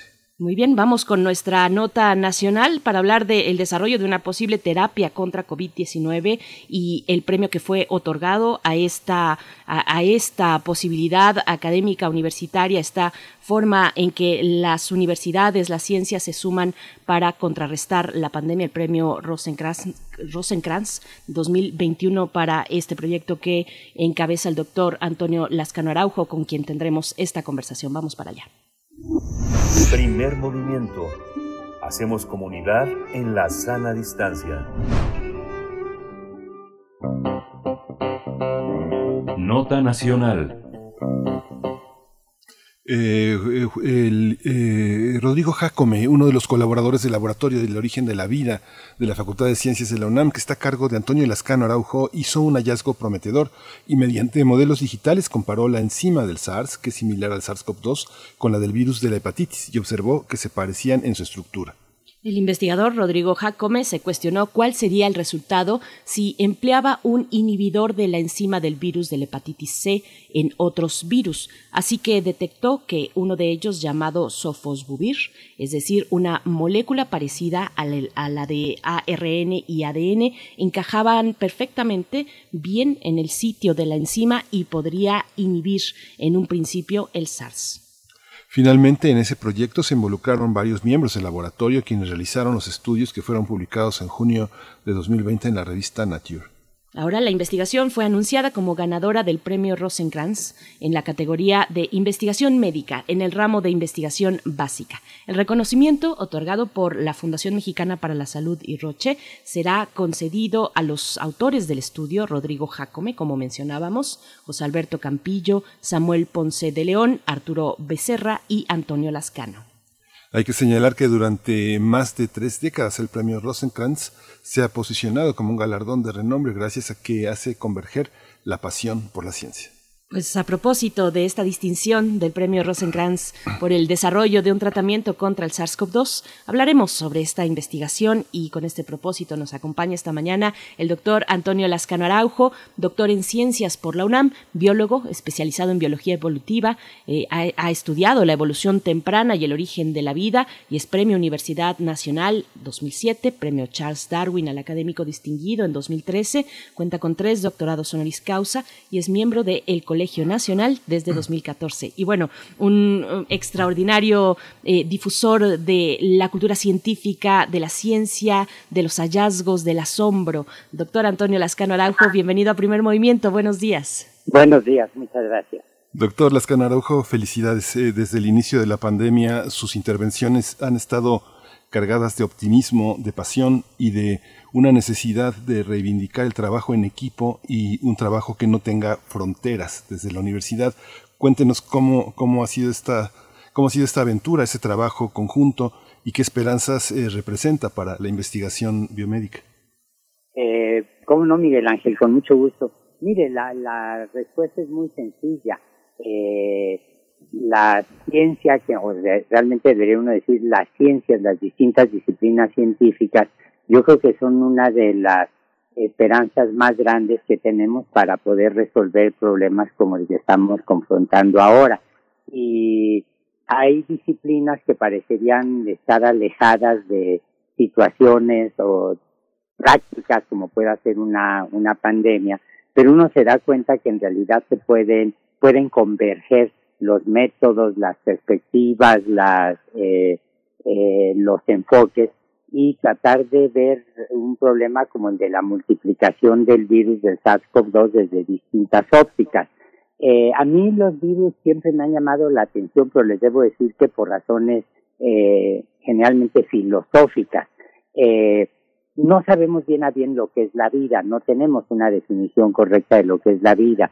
Y los virus, por ejemplo, cuando uno los ve desde una perspectiva médica, eh, son desde luego vistos correctamente como agentes patógenos. Cuando uno los ve desde la óptica de un biólogo, eh, son vistos como entidades que se multiplican, pero además de que se multiplican pueden evolucionar en términos darwinistas y esas ya son características de los seres vivos. Bueno, en realidad lo que refleja este debate o estos distintos puntos de vista es que no tenemos una definición correcta, adecuada eh, de lo que es la vida y como yo trabajo en origen de la de la vida, como el problema de cómo surgieron los primeros seres vivientes, eh, siempre he tenido ahí la atracción de tratar de comprenderlo. Eh, lo que hizo Rodrigo Jacome primero y luego los demás miembros del laboratorio fue asomarnos usando la teoría darwinista a, a la estructura de la polimerasa, que como ustedes ya mencionaban, es la molécula crítica para la multiplicación del virus, darnos cuenta de un fenómeno que habíamos descubierto en el laboratorio, ya fue la tesis doctoral de Rodrigo Jacome precisamente desde el 2015, y es el hecho de que por razones que estamos lejos de haber entendido a nivel mundial, se lo debo decir, eh, eh, todas las polimerasas que usan todos los virus de RNA, que están codificadas en todos los virus de RNA, los virus de la hepatitis, los virus del SIDA, los virus del dengue, los virus de la influenza, los virus del SARS, todas ellas tienen un origen común. No entendemos muy bien eso qué significa, pero evolutivamente implica que son muy parecidas. Y ahí fue donde eh, Rodrigo me dio exactamente en el clavo, al ver como un inhibidor del virus de la hepatitis C, un inhibidor, el sofosbuvir, como decían ustedes, que por cierto es parte de la canasta básica de los medicamentos del Seguro Social aquí en México, encajaba perfectamente bien en la polimerasa y la inhibía. Y entonces a partir de allí nos concentramos todos en este hallazgo y para nuestra sorpresa el trabajo fue rápidamente eh, aceptado por por la revista Nature en su sección de Scientific Report y luego con una generosidad enorme eh, la Fundación Mexicana para la Salud, eh, Roche, este, nos otorgaron el premio Rosencraft en el capítulo de ciencia básica y todavía estamos disfrutando esas dos cosas. Doctor Lascano, cuéntenos un poco de, del trayecto de esta investigación, del equipo que le conforma, eh, un poco de, pues, eh, de las dificultades también de trabajar en medio de una pandemia, de, de, de asistir, pues, en estas condiciones al laboratorio, de estar en este seguimiento, eh, pues, que exige tanto de quienes están involucrados en él. Bueno, eh, en realidad el trabajo, digamos, tiene como marco de referencia básico eh, la teoría darwinista. Y como instrumento de trabajo concreto las técnicas de la bioinformática. Eh, perdón, estamos en un momento en que eh, todo el mundo, los niños desde los 5 o 6 años están jugando con una computadora, con un iPad, con un teléfono celular, pero en realidad ahí lo que estamos viendo es un instrumento poderosísimo para analizar las estructuras de moléculas eh, o las estructuras como pueden ser los huesos, como pueden ser, digamos, un blanco terapéutico para una cirugía, etcétera. Eh, nosotros ya habíamos llegado a la conclusión, siguiendo las instrucciones de las autoridades sanitarias, que había que cerrar el laboratorio.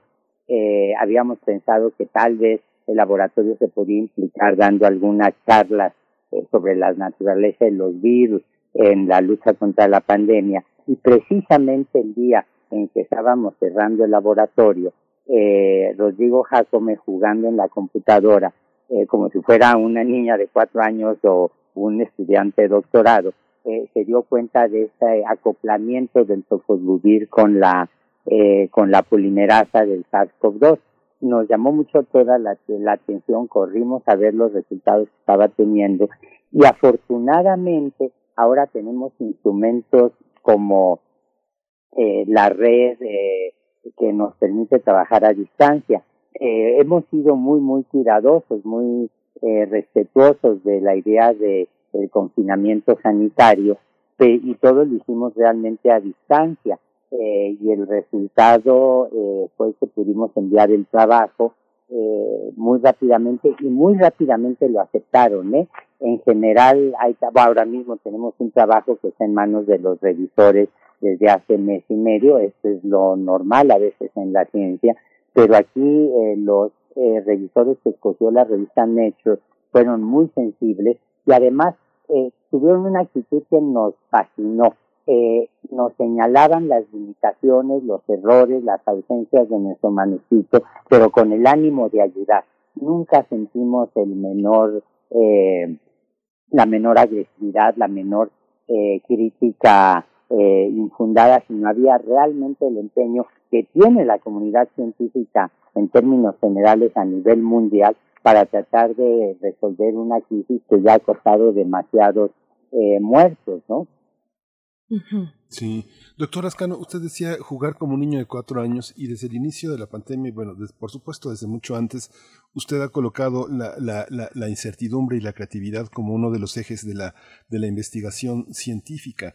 Y justamente usted dice este, los virus este, que son un objeto patológico en la medicina, son un objeto de investigación y de observación en otro territorio de la ciencia ha hecho usted una serie de preguntas que, que, promueven la creatividad y pensar la pandemia desde otro horizonte.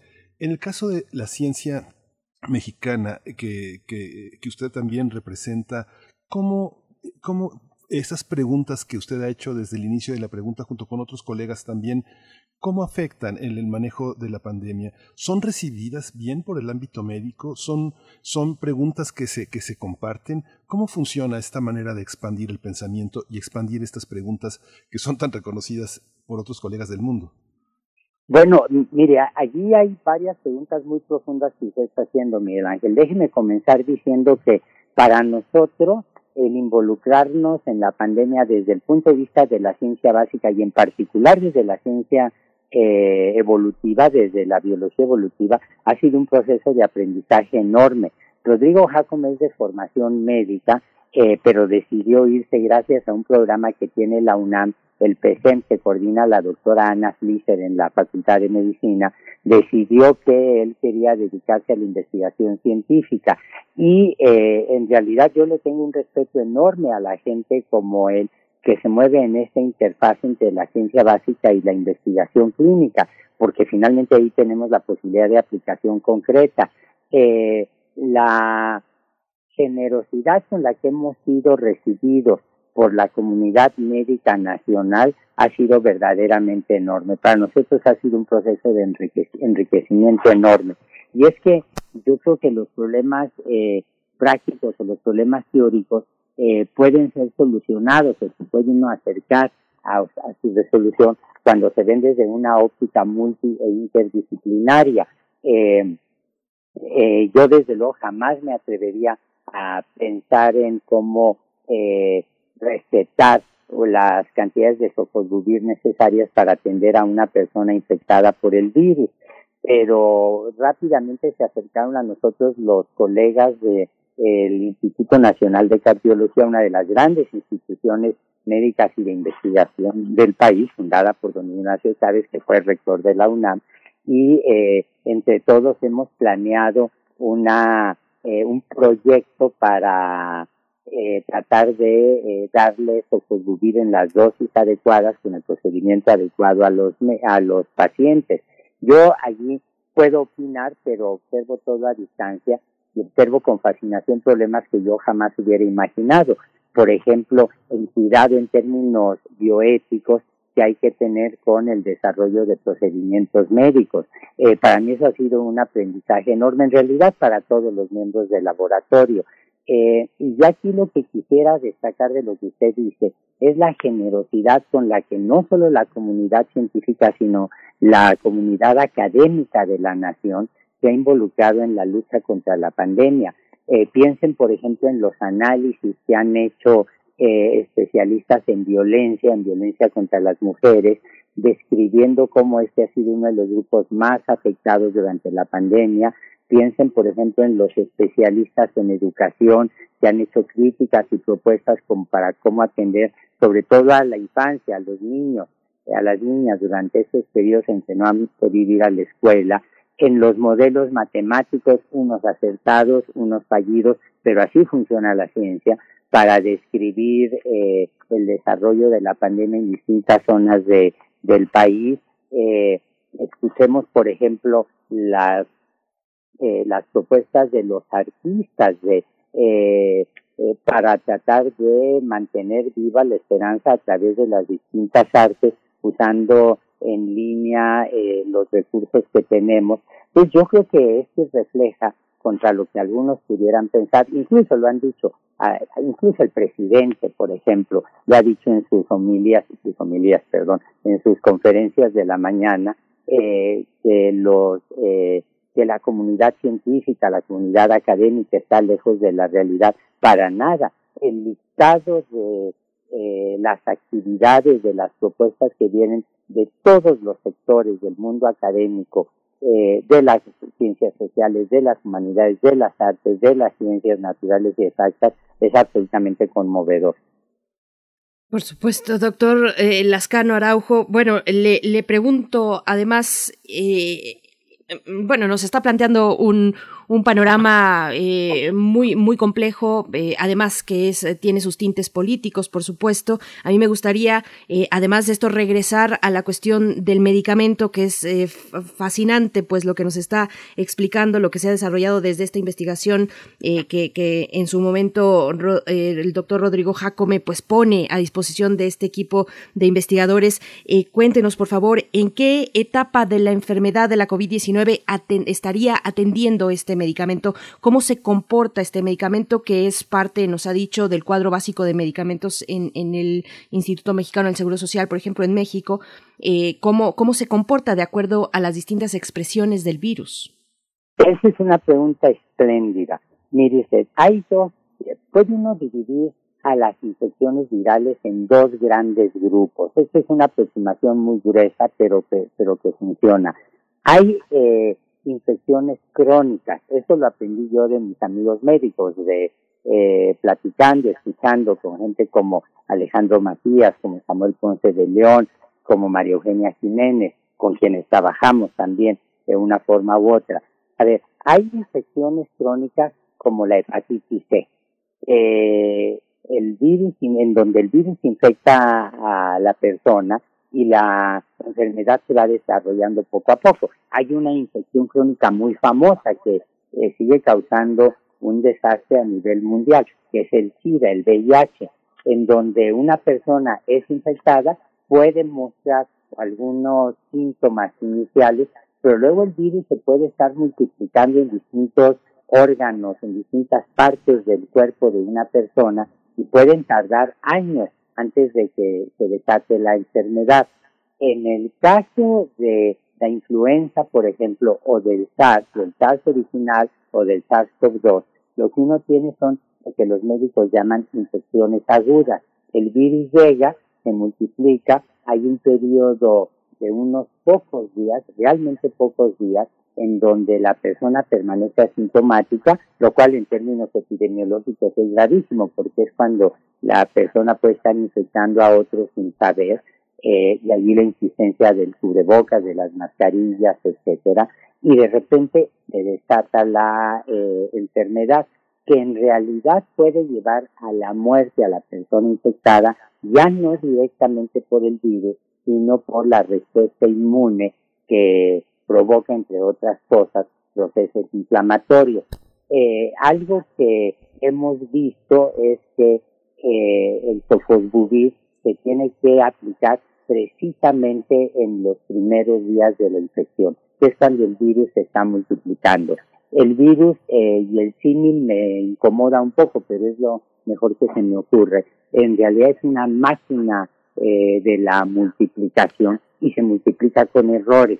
Eh, imagínense una fotocopia en donde algunas de eh, las copias que se están produciendo tienen eh, manchitas pequeñas eh, que impiden la lectura correcta o la multiplicación correcta de la hoja que uno está fotocopiando.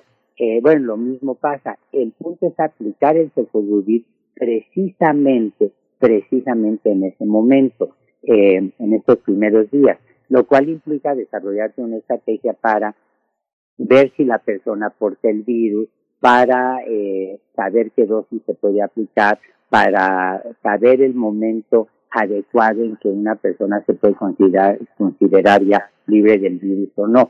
Ahora, mencioné los pequeños errores que se pueden dar durante el fotocopiado, durante la multiplicación del virus, y esto ocurre con todos los virus conocidos, absolutamente todos, con, con todos los sistemas biológicos que se multiplican. Tenemos las mutaciones. Eh, otro trabajo que hicimos en el laboratorio que salió también de este tipo de grupo eh, conjunto, eh, en conjunto, y que ya fue publicado, eh, fue el estudiar de dónde salía, había salido, cuál era el origen biológico de la enzima que le permite al virus multiplicarse con muy pocos errores. El SARS-CoV-2 comete muy pocos errores al estarse replicando en comparación con el virus, el virus del SIDA, eh, lo cual tiene una serie de ventajas en términos terapéuticos una persona infectada por SARS-CoV-2 va a estar infectada básicamente por el mismo tipo de virus, mientras que una persona infectada por VIH eh, va a tener distintas poblaciones con distintos rasgos ligeramente diferentes, distintos rasgos genéticos en su, en su organismo. Bueno, eso da una serie de ventajas en términos terapéuticos, pero la pregunta es, ¿y de dónde salió la enzima, una, una la, la llamamos, que evita que el virus del SARS-CoV-2 cometa tantos errores. Y descubrimos que el virus se lo había robado de las células. Probablemente es un virus típico de animales, el SARS-CoV-2. Probablemente cuando el virus eh, surgió en un grupo animal que mucho antes de que estuviera presente en murciélagos, probablemente su éxito evolutivo invadiendo tantos tipos de, organismos animales eh, fue precisamente el hurto de una eh, molécula que evita el proceso de replicación. Se oye muy complicado decir que evita el proceso de multiplicación, pero déjenme poner un ejemplo muy rápidamente.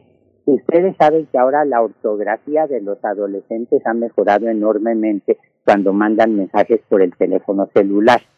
Esto no porque estén leyendo mucho, sino porque los teléfonos celulares tienen incorporado un programa que corrige los errores ortográficos yo digo quiero ir a casa y lo escribo con Z, inmediatamente me corrige el teléfono celular. Bueno, lo mismo pasa con eh, el SARS-CoV-2, que tiene esta enzima que se robó de células eh, antes de diversificarse y que justo está eh, evitando que se acumulen tantos errores. Y este es un talón de Aquiles importantísimo. La frase no es mía, la frase es de un grupo de investigadores estadounidenses este es el talón de Aquiles que nos permite, que nos da esperanza eh, de que las vacunas puedan ser eh, vacunas eh, que van a tener efecto aunque estén apareciendo variantes, que es exactamente lo que estamos viendo. Esta, esta, ahora que toca este tema de esta forma de inteligencia tan asombrosa. Eh, esta eh, investigación, toda esta parte, usted ha destacado de, sobre todas las cosas el trabajo en equipo, el reconocimiento a los jóvenes, incorporar en, investigaciones de, científicos tan experimentados como usted a nuevas generaciones, eh, el, el, participar en congresos. Hay una, usted, doctor Ascano, considera que hay una interlocución suficiente del ámbito de la ciencia con el ámbito legislativo y con el ámbito farmacéutico para cerrar filas en torno a las necesidades de apoyo, a recuperar la, la, certeza sobre nuestros científicos. Parece que la interlocución con un futbolista no molesta, pero con un científico parece que sí molesta. ¿Hay, esa, hay ese consenso entre eh, recuperar la imagen de nuestros científicos de una manera positiva? Esa es una pregunta que tiene una respuesta política, Miguel Ángel, y déjeme dársela muy rápidamente. El diputado que ayer se atrevió a proponer, o senador de Morena, nunca sé distinguir muy bien cuál es cuál, pero el, el, legislador de Morena que ayer se atrevió a proponer, ignorando la realidad, que había que investigar eh, los presupuestos de la UNAM y que me recordó lo que eh, decían aquel grupo de legisladores obsequiosos que se pusieron de rodillas frente al presidente Díaz Ordaz cuando atacó a las universidades en 1968 es un reflejo de que no todos los legisladores y que no todos los miembros de la clase política tienen la sensibilidad adecuada. Me temo que eso hay que extenderlo en este momento incluso a la directora misma del CONACYT, que es una investigadora muy buena, ya es una egresada de las filas de la UNAM, que tiene un laboratorio espléndido en el Instituto de Ecología. Parece que para ellos sería más fácil hablar con una basquetbolista, con alguien que juegue voleibol, como usted lo jugó, o con eh, un futbolista. Eh, porque, bueno, yo creo que un rasgo esencial del aparato científico es el formar a gente con mentalidad crítica. Eso es algo que uno espera de todos los estudiantes de cualquier carrera, pero en el caso científico cuesta mucho trabajo permanecer callado cuando uno ve los errores que se están cometiendo. En este momento uno no puede concebir una sociedad plenamente democrática sin el concurso de eh, un aparato científico que esté atendiendo a problemas que pueden ser de muy largo plazo o que pueden tener una repercusión inmediata como la investigación sobre eh, la pandemia. Eh, lo mismo se puede decir de la estructura que tiene la industria farmacéutica. Es evidentemente uno de los grandes negocios que hay en el mundo, después del tráfico de armas es el negocio más importante que hay, pero uno ve, por ejemplo, eh, a Kathleen Caricó, la eh, bióloga molecular de origen húngaro, ahora en Estados Unidos, quien tuvo la idea de desarrollar eh, las vacunas de RNA mensajero, que lo hizo eh, llevada por la preocupación por atender a los enfermos, por atender a los pacientes. Eh, hay de todo eh, en las viñas del Señor, como dice un refrán por ahí, pero yo creo que a veces se cuelan esos parásitos y esos hongos que también lastiman eh, los racimos de uvas. Doctor eh, Araujo, Lascano Araujo, bueno, es una pena, es muy lamentable tener que abordar que, destinar nuestro tiempo, nuestra energía a, abordar estos temas eh, en un corte político, pues que, no resulta en, en, lo mejor para, en el mejor impacto para la sociedad. A, mí me gustaría, además de que al final pueda usted agregar, además, eh, lo que, lo que quiera en este conjunto de situaciones políticas que se han dado en torno a la ciencia en el país, eh, me gustaría ya hacia el final de la conversación preguntarle, regresar al tema, mm, porque es de fundamental atención atención para nuestros radioescuchas, para la sociedad. ¿Cuál es el futuro de este tratamiento, doctor? Eh, y abro un poquito más la pregunta. ¿Dónde se ubica el sofosbuvir y este descubrimiento en el conjunto de investigaciones sobre otros tratamientos que están circulando igualmente en el mundo, doctor? Bueno, eh, lo primero que yo diría es que algo de lo que cobramos conciencia muy rápidamente es de la necesidad de usar más de un medicamento para inhibir la multiplicación del virus. Y aquí el ejemplo viene del VIH y del virus de la hepatitis C. Eh, los virus están mutando todo el tiempo. Cuando se están multiplicando, están mutando. No todas las partes del virus mutan con la misma rapidez, con la misma frecuencia. Y algo que sabemos, eh, gracias a los trabajos, sobre todo de David Ho de la Universidad de Harvard, de hace muchos años ya, de como 25 años, es que eh, como parte de ese proceso de mutación, virus como el del VIH pueden escapar a los tratamientos, desarrollan resistencia. Este es un fenómeno mucho más común de lo que imaginamos.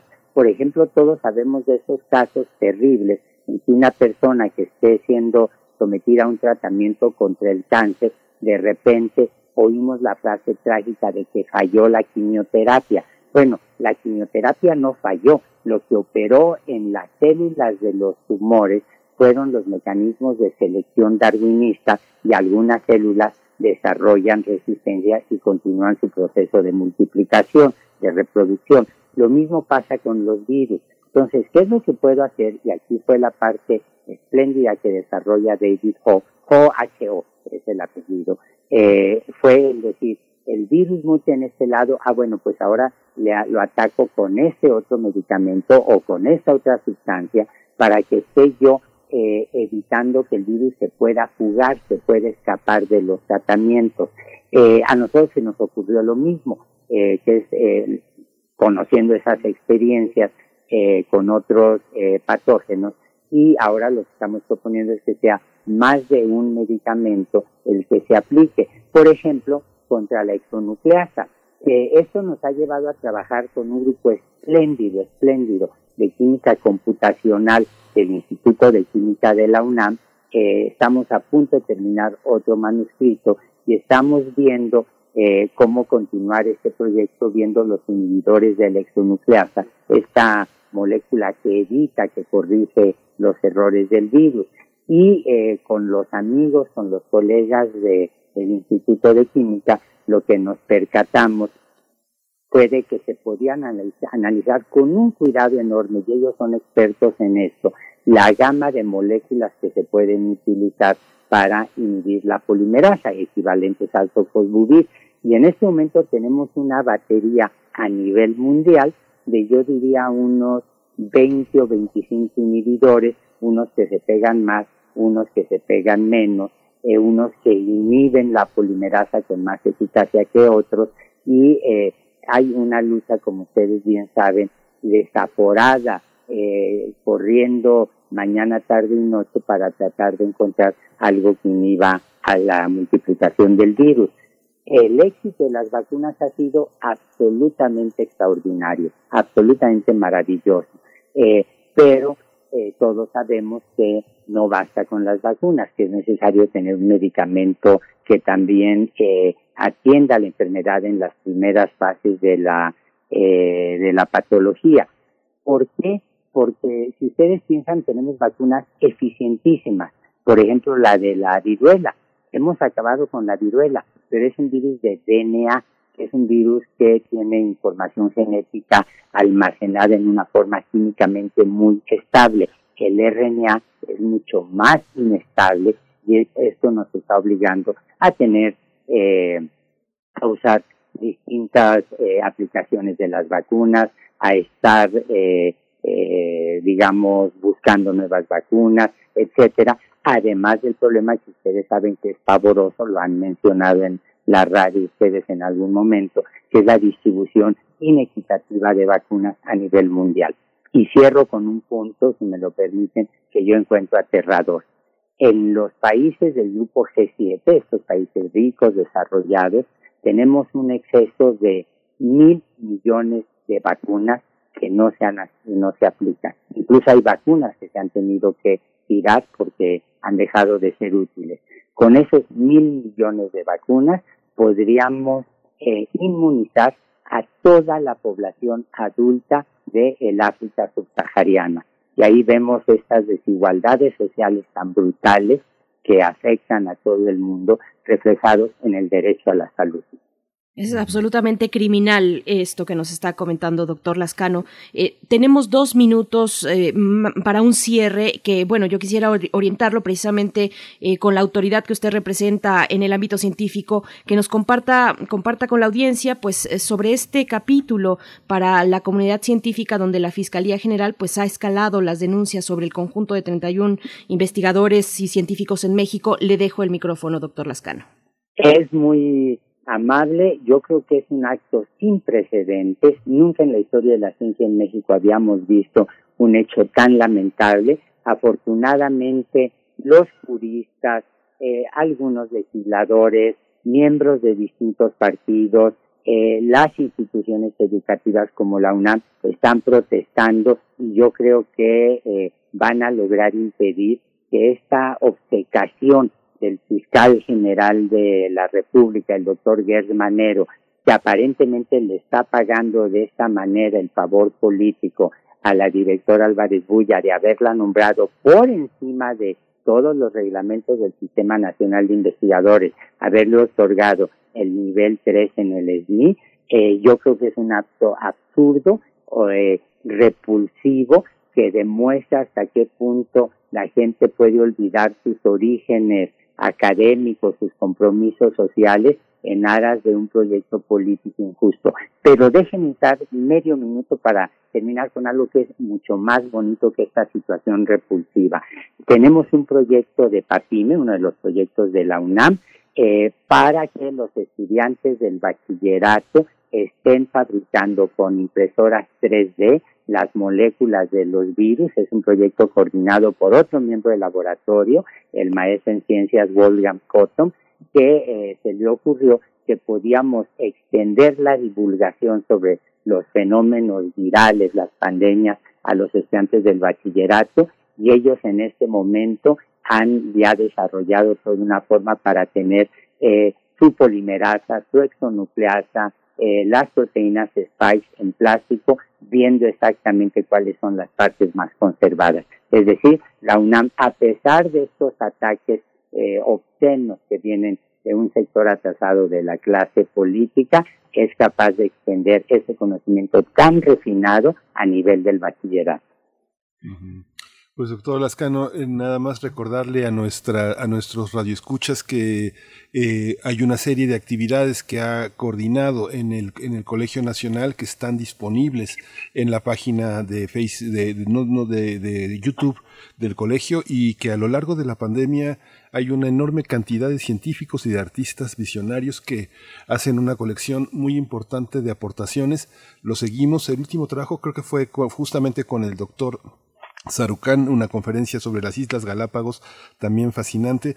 Pues lo seguimos y le agradecemos, lo felicitamos por este reconocimiento y pues eh, continuar con esta tarea de modelar, de modelar a las generaciones, este, ser un modelo para las generaciones que nos, eh, que, que, están, que están emergiendo. Muchas gracias, doctor.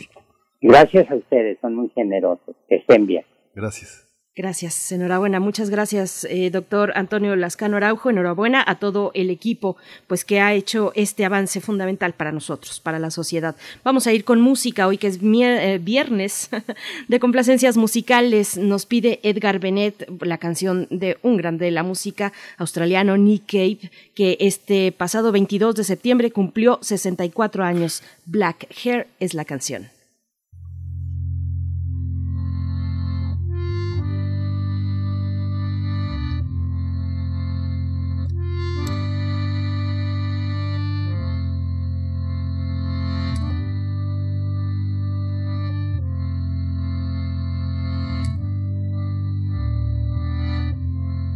Last night my kisses were banked in black hair.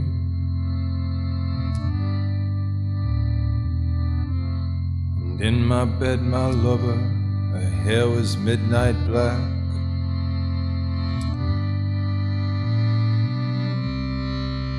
And all her mystery dwelled within her black hair.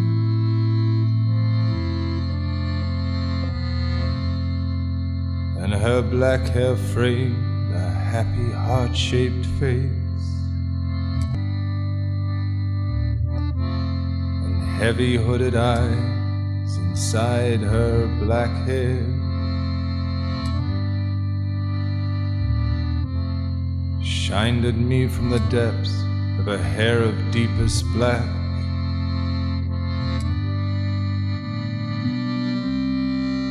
While my fingers pushed into Primer movimiento. Hacemos comunidad en la sana distancia. Nota del día.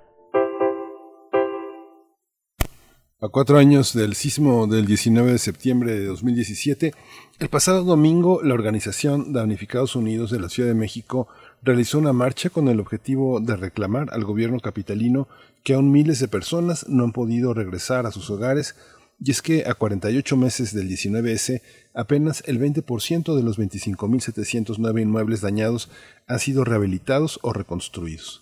El gobierno capitalino ha entregado más de 1.639 millones de pesos en apoyos para renta, rehabilitación y reedificación de viviendas dañadas por medio del fideicomiso para la reconstrucción integral de la Ciudad de México. Eh, justamente mientras que en Oaxaca al menos 200 familias permanecen sin vivienda, en el caso de Chiapas, de las 3.160 viviendas que resultaron afectadas, han sido reconstruidas 2.720. Pero recordemos que hay quienes llevan 36 años esperando como, como las 260 familias que viven en casas de lámina oxidadas viejas cerca de la salida de la estación Lindavista del metro. Se trata de un campamento de 13 módulos conocido como el Colector 13, al que también han llegado otras personas que no perdieron su vivienda en el sismo, pero que se hospedan ahí. Bueno, pues tendremos una conversación esta mañana sobre la situación de las personas damnificadas por el 19 de septiembre de 2017, a cuatro años de los sismos. Y este día nos acompaña Francia Gutiérrez, habitante del edificio 1C del multifamiliar de Tlalpan, integrante de Damnificados Unidos de la Ciudad de México. Y como siempre, te agradecemos esta posibilidad de conversación. Francia Gutiérrez, gracias, bienvenida. Gracias, Berenice, gracias nuevamente por este espacio que se abre eh, siempre eh, en el 19 de septiembre, alrededor de esta fecha, que para nosotros, como lo hemos mencionado en ocasiones anteriores, pues sigue siendo un tema relevante, pues miles de familias no han podido regresar a casa después de aquel niño que cambió nuestras vidas, no solo de quienes perdimos el hogar, sino de todos quienes sentimos el sismo y quienes nos sentimos vulnerables, ¿no? Con esa sensación de, de azar, ¿no? De terminar el, el sismo y decir, gracias a Dios estoy de pie o afortunadamente estoy de pie. Y pues no solo se trata de estar de pie, sino también ver que no se haya perdido, fracturado nuestra casa. Sí, Damnificados Unidos eh, de la Ciudad de México integra a las personas que ya les dieron su vivienda y a quienes no se las han dado. ¿Es así? Así es, pues como compartimos desde el origen de la creación de nuestro colectivo que se conformó en noviembre del 2017 justamente el vacío de la respuesta del Estado por la emergencia, pues nos organizamos entre damnificados y damnificadas de diferentes alcaldías. Hicimos también un esfuerzo por consultarnos con damnificados de otras entidades de Oaxaca, Chiapas, Puebla, Morelos, el Estado de México, en, en, la zona fronteriza con, con, la Ciudad de México. Y eh, en ese momento pudimos intercambiar pues experiencias, vivencias y casi todas eran de inacción por parte del Estado. Y pues acá en la Ciudad de México se generó una innecesaria ley para la reconstrucción y pues fue bueno que nos hizo concentrarnos más eh, entre damnificados de la Ciudad de México, pelear por un presupuesto, pelear por dictámenes, pelear por proyectos para rehabilitar o para reconstruir nuestras viviendas y poco a poco fuimos arrebatando estos logros que hemos compartido que en el multifamiliar Tlalpan, de donde soy habitante, se han podido rehabilitar nueve edificios del Estado, desde el que estoy ahorita hablando, pues se ha reconstruido. Esta misma sensación de seguridad no se ve reflejada en las miles de familias en las cerca de 25 mil familias afectadas por el sismo solo en esta ciudad. Francia eh, Gutiérrez, ¿qué respuesta les ha dado el, gobierno? Eh, han sacado recientemente, el, pues el día precisamente en el justo aniversario de, estos cuatro años después del sismo de 2017, pues un pronunciamiento donde dicen a cuatro años del 19S la emergencia no ha terminado, la injusticia tampoco parece nunca terminará. ¿Qué les dice el gobierno? ¿Cuáles son las peticiones que tienen en este momento y las exigencias, por supuesto, Francia? Pues a tres años del gobierno encabezado por eh, la doctora Claudia Sheinbaum, encontramos un discurso desgastado de atención a la población damnificada. Eh, tenemos casos muy alarmantes, por ejemplo, dos edificios, el de Atlisco 124 y el de San Antonio Abad, que serían reconstruidos a través de la Fundación Carlos Slim, que recordemos que recibió donaciones de la población en general, se multiplicaba eh, pues los pesos que, aportaba la gente, los, multiplicaba en, uno o dos pesos más la fundación y eh, se hizo el compromiso de atender pues una lista de edificios eh, y de estos, eh, estos dos, Atlis 120 y San Antonio Abad, hace unas semanas nos informó la comisionada Farmeli Maldonado, pues si ya no serían atendidos, eh, que la fundación retiraba ese compromiso por dos razones. La primera es que el encarecimiento de materiales como el acero, lo cual nos parece como muy extraño para, para un corporativo que, que tiene pues, una presencia preponderante en el sector de la construcción a través del Grupo Carso y demás.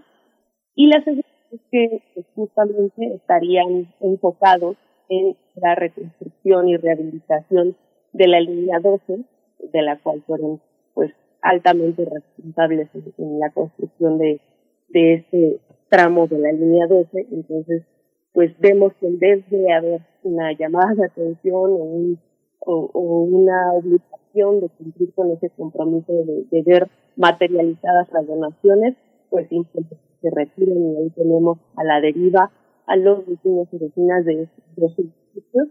Tenemos, por ejemplo, también el caso de la reubicación para las familias, principalmente de la alcaldía Iztapalapa, en donde el suelo, las fracturas, estas eh, grietas que se abrieron eh, por debajo de las viviendas hace inviable pueda volver a reconstruir en esos mismos espacios.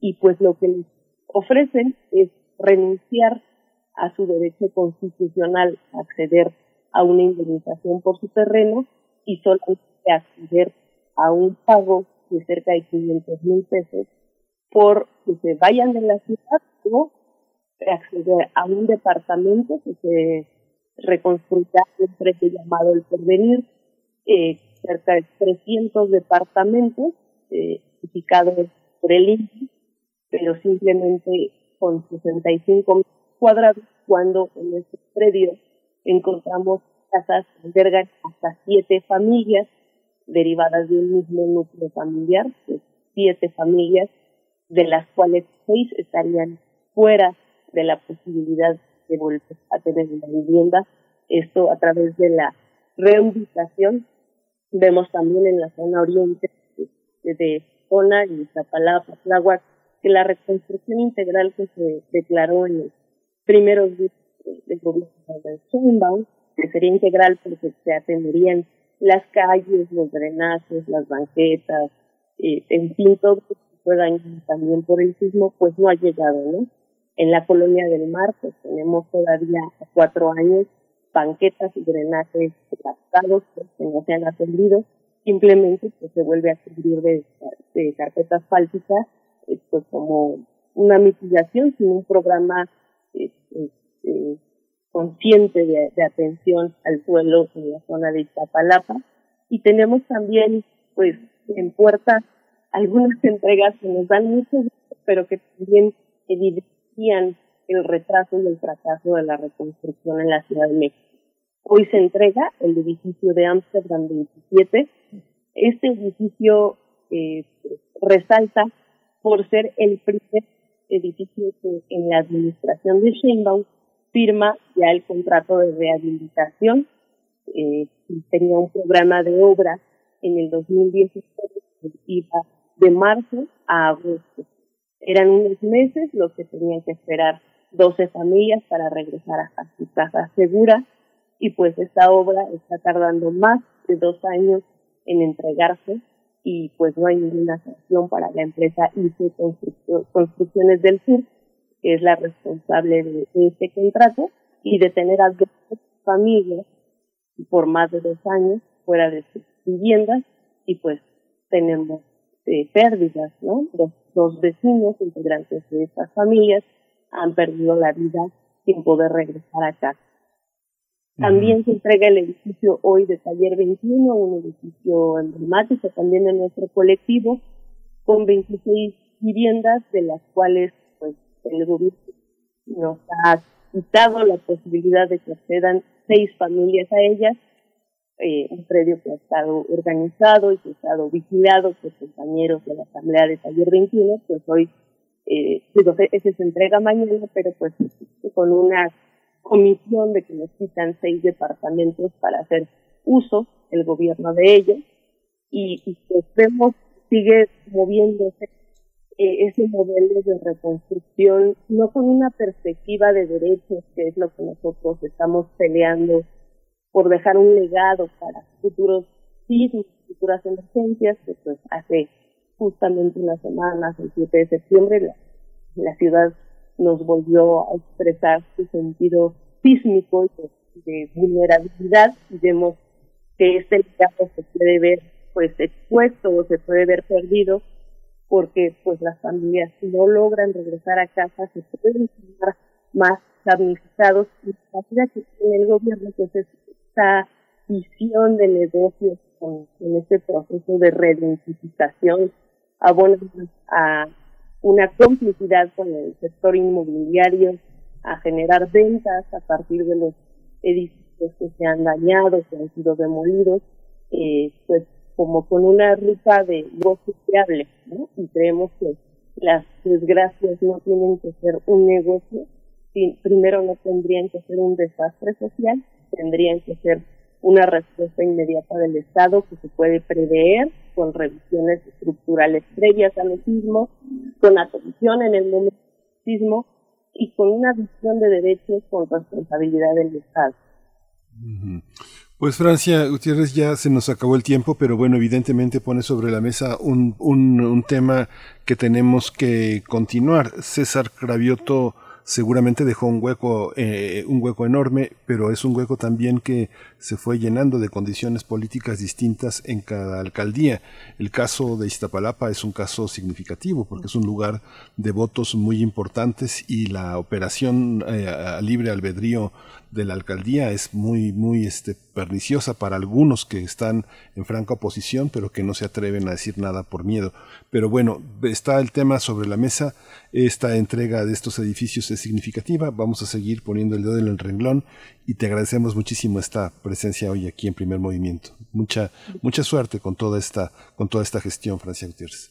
Gracias a ustedes, Miguel y Berenice. Pues sí, esperamos que no sigan pasando más comisionados, llevamos cuatro con invitados, eh, llevamos tres jefes de gobierno, llevamos dos presidencias y esta emergencia dejó de ser una prioridad, pero pues recordarle a la, audiencia que los damnificados y damnificadas seguimos insistiendo y que se reflejen en nuestra experiencia porque puede haber eh, futuras familias en esta ciudad afectadas por los hijos. Así es, gracias Francia Gutiérrez, gracias por y, un saludo solidario porque una lucha como esta implica un desgaste que, que, reformula el proyecto de vida de quienes están ahí como tú en el centro del activismo, en la exigencia diaria y digna por, por una vivienda en este en esta ciudad, en este país, una vivienda digna que es un derecho. Muchas gracias Francia Gutiérrez, hasta pronto. Gracias. Bueno, nos vamos, nos vamos ya, son las nueve con dos, nos despedimos de la radio Nicolaita, nosotros nos vamos directo al corte y volvemos a primer movimiento. Síguenos en redes sociales. Encuéntranos en Facebook como Primer Movimiento y en Twitter como arroba PMovimiento. Hagamos comunidad.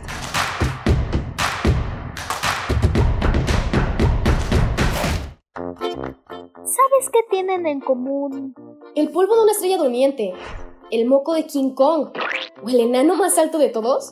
Pues que a todos los puedes encontrar en la radio. Solo tienes que decir las palabras mágicas. ¡Hocus Pocus! Para tus orejas y escúchanos todos los sábados a las 10 de la mañana por Radio UNAM.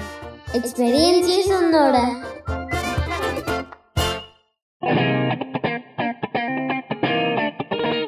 Este es el sitio donde se intersecta toda la música. Toda. Intersecciones. Encuentros de la fusión musical. Todos los viernes a las 21 horas por el 96.1 de FM. Radio UNAM. Experiencia sonora. Hugo Eric Flores Cervantes, presidente nacional del PES. En el PES somos una familia conformada por mexicanas y mexicanos como tú. Una familia con valores, en donde todas y todos trabajamos por un mismo fin. Un México seguro, un México en paz, un México lleno de vida. Las puertas de esta casa están y estarán siempre abiertas para todas y para todos. Y en nuestra casa, que es México, cabemos todos. PES, la casa de todos. Llegó el momento. Regresamos a la escuela. El lavado de manos es muy importante, pero hay que hacerlo bien. Moja tus manos y aplica jabón. Talla al menos 20 segundos la palma, el dorso, las uñas y entre los dedos. También las muñecas. Enjuágate bien. Sécate con un papel y úsalo para cerrar la llave y abrir la puerta antes de desecharlo. Porque es un lugar seguro. Regresamos a la escuela. Gobierno de México. Es muy tedioso hacer siempre lo mismo. No dejes que el aburrimiento apague tu imaginación. Escucha Escaparate 961 con los eventos culturales del momento. Viernes a las 15:15 horas por Radio UNAM. Entretenimiento y cultura. Radio UNAM. Experiencia sonora.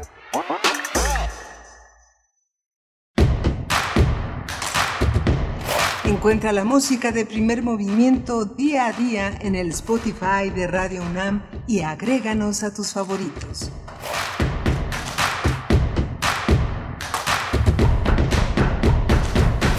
Ya son las 9.05 de la mañana en esta gran ciudad de México. Estamos aquí en primer movimiento. Hoy está eh, Frida Saliva en la producción ejecutiva, está Violeta Berber en la asistencia de producción, está mi compañera Berenice Camacho del otro lado del micrófono. Berenice, buenos días. Muy buenos días, buenos días a toda nuestra audiencia, queridos amigos, amigas, gracias por permanecer aquí.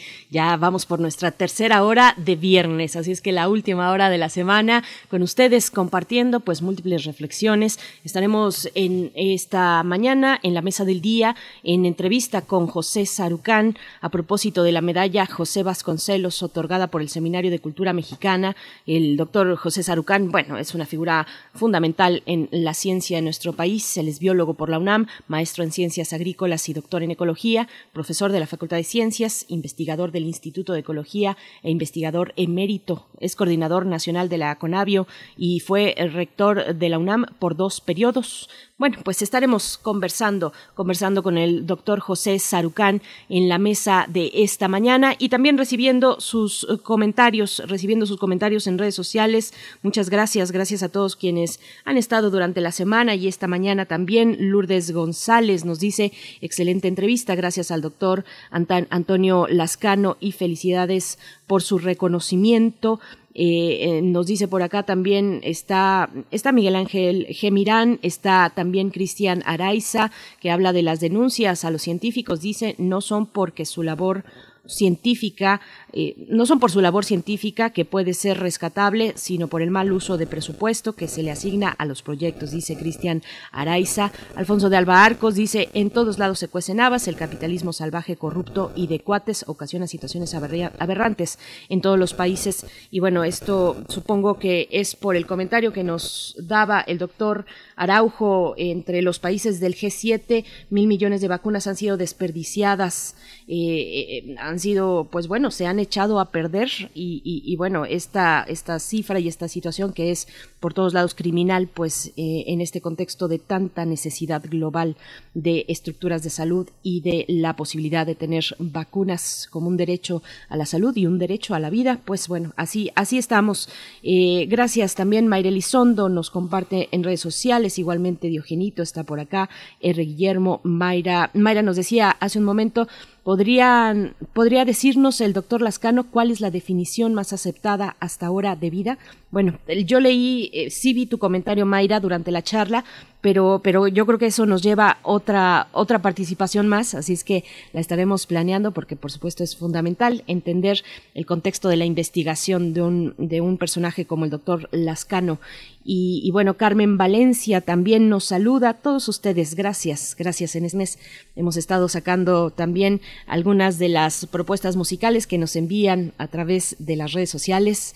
Y bueno, Miguel Ángel, eh, tenemos, tenemos poesía también. Tenemos poesía y hoy toca el turno a Berenice Camacho. Vámonos para allá. Vámonos. Primer movimiento. Hacemos comunidad con tus postales sonoras. Envíalas a primermovimientounam.gmail.com Es hora de Poesía Necesaria. Pura López Colomé es una poeta, crítica literaria, traductora mexicana también. Estudió lengua y literatura hispánicas en la Facultad de Filosofía y Letras de la UNAM.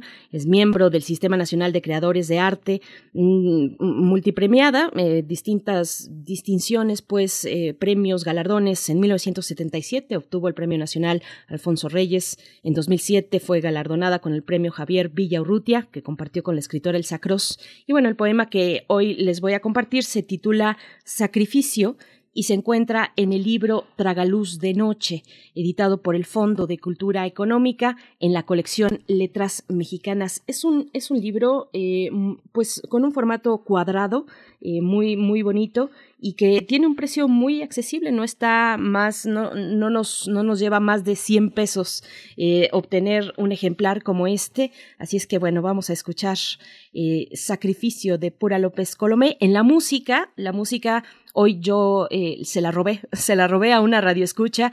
Eh, no es que sea una petición, pero conocí esta canción a través de ella, de Selene Velázquez, que nos escucha desde, desde Monterrey. La canción se titula Shushan, de la banda Balkan Beatbox. Y bueno, vamos con Sacrificio, Pura López Colomé.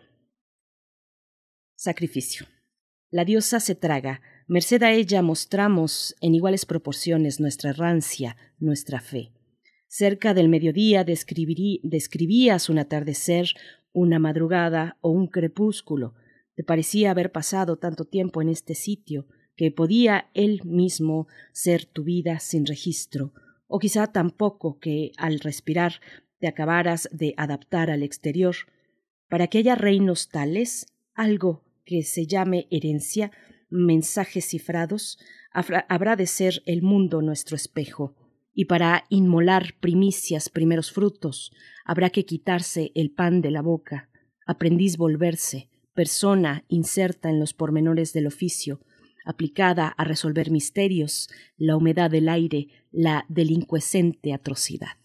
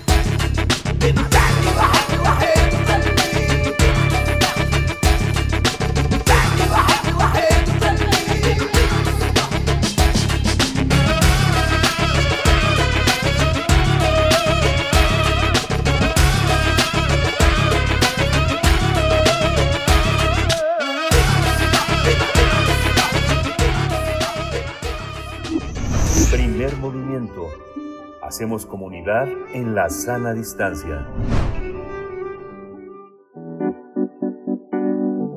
La mesa del día.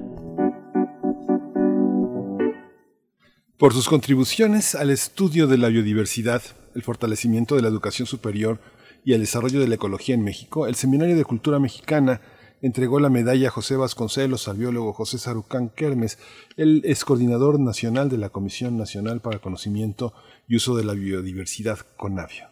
En la ceremonia realizada la semana pasada, el arquitecto Felipe Leal entregó el, galardón al doctor José Sarucán. El investigador emérito del Instituto de Ecología de la UNAM comentó que los recientes eh, fenómenos de inundaciones y deslaves son consecuencia de la acción humana. Agregó que por ello es necesario concebir una nueva forma de vida en el futuro. La medalla José Vasconcelos tiene el propósito de honrar a aquellas personas que han llevado a cabo una labor de difusión cultural en nuestro país con un nivel superior que corresponda a su especialidad mediante conferencias, exposiciones eh, este, y muchas otras actividades durante un periodo de por lo menos 15 años. Entre los personajes que han recibido esta presea se encuentran Ernesto de la Torre Villar, Elisa Vargas Lugo, Carlos Prieto y Rui Pérez Tamayo, entre otros. Vamos a conversar con el doctor José Sarucán a propósito de la entrega de la medalla José Vasconcelos por sus aportaciones al estudio de la biodiversidad fortalecimiento de la educación superior y desarrollo de la ecología en México. Bueno, eh, conocemos muy ampliamente esta gran trayectoria, a esta gran persona que es José Sarucán, biólogo por la UNAM, maestro en ciencias agrícolas y doctor en ecología, profesor de la Facultad de Ciencia, en fin, un largo currículum, una larga trayectoria, pues de la que vamos a hablar hoy. Eh, doctor Sarucán, qué buen pretexto para estar cerca de usted otra vez. Bienvenido a Primer Movimiento. Gracias, qué amable, me da gusto estar con ustedes dos hoy. Gracias. Doctor José Sarucán, gracias, un placer, bienvenido. Gracias. Muchas gracias. Pues eh, le, le, pregunto cuáles son las reflexiones que desde un mirador como el suyo se, se, despliegan al observar lo que ocurre en nuestro mundo actualmente en el ámbito de la biodiversidad, del medio ambiente. ¿Cuáles son esas reflexiones que nos comparte inicialmente, doctor Sarucán? Pues esto no son particularmente gratas porque estamos viendo una pérdida de naturaleza en todo el mundo a una velocidad como nunca había ocurrido hace, bueno, nunca antes, sino a partir de los últimos 80, 90 años, una cosa, un siglo. Este, y esto, alguien diría, bueno, ¿qué pasa? De todos esto no es tan que se pierdan unas cuantas eh, orquídeas o mariposas o cactus. lo que pasa es que eh, lo que está ocurriendo ya son problemas que están teniendo efectos tan serios como los que estamos viviendo de la pandemia y me temo que estos se van a repetir de manera bastante poco predecible porque la destrucción de los ecosistemas en gran parte del mundo este, no queda arriba del quizás 30%, 40% de ecosistemas más o menos bien conservados, más o menos conservados. Y esto ha generado y está demostrado que la destrucción de, de estos ecosistemas, su reducción, su fragmentación, genera cambios en esos ecosistemas, en la composición de la fauna, de manera que pues, los predadores mayores, este, generalmente felinos, también otros grupos, este, ya no tienen ámbitos para poder seguir, o desaparecen o se mueven a algunos otros lugares si es que encuentran eh, cerca hábitats adecuados y hay un cambio en la fauna que se caracteriza por el incremento muy notable de pequeños mamíferos, básicamente roedores, que son absolutamente los los este, vehículos donde muchos de los patógenos de los seres humanos ah, viven, se reproducen y al estar en contacto estos pequeños mamíferos con, con poblaciones humanas hay contagios como el que hemos tenido ahora con el COVID. El, esto no es nuevo, ya ha ocurrido, las últimas cuatro, cinco, seis pandemias grandes han surgido de esta manera, incluido el VIH. Sí. De tal manera que este pues estamos en una situación seria.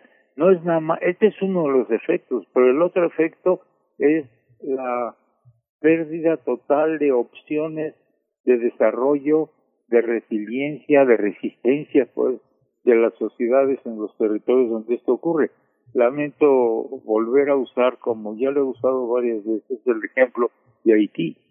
Estamos viendo que es un país que se deforestó severamente hace varios siglos, por razones históricas no tiene caso entrar ahorita, y su vecino que está en la misma isla con los mismos suelos, el mismo clima, las mismas condiciones ambientales que es República Dominicana, que ha guardado sus uh, bosques razonablemente bien, no tiene los daños, no sufre los daños, no sufre las bajas humanas, las pérdidas de infraestructura que están ocurriendo en Haití. Y estamos viendo con la cantidad de, de, de emigrantes ambientales y de migrantes por la por la pobreza que están están ocurriendo ahora.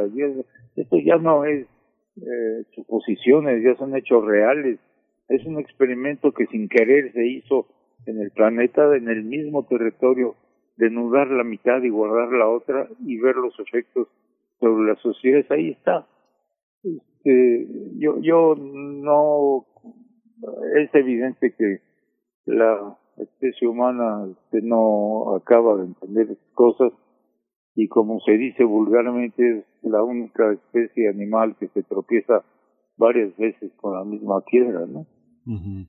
Doctor, eh, la, la, posición que hoy ocupa en, en esta Comisión Nacional para el Conocimiento y Uso de la Biodiversidad, eh, con la trayectoria, con la experiencia que usted tiene, con la cantidad de gente, de personas, de científicos, de funcionarios que lo respetan y, lo quieren.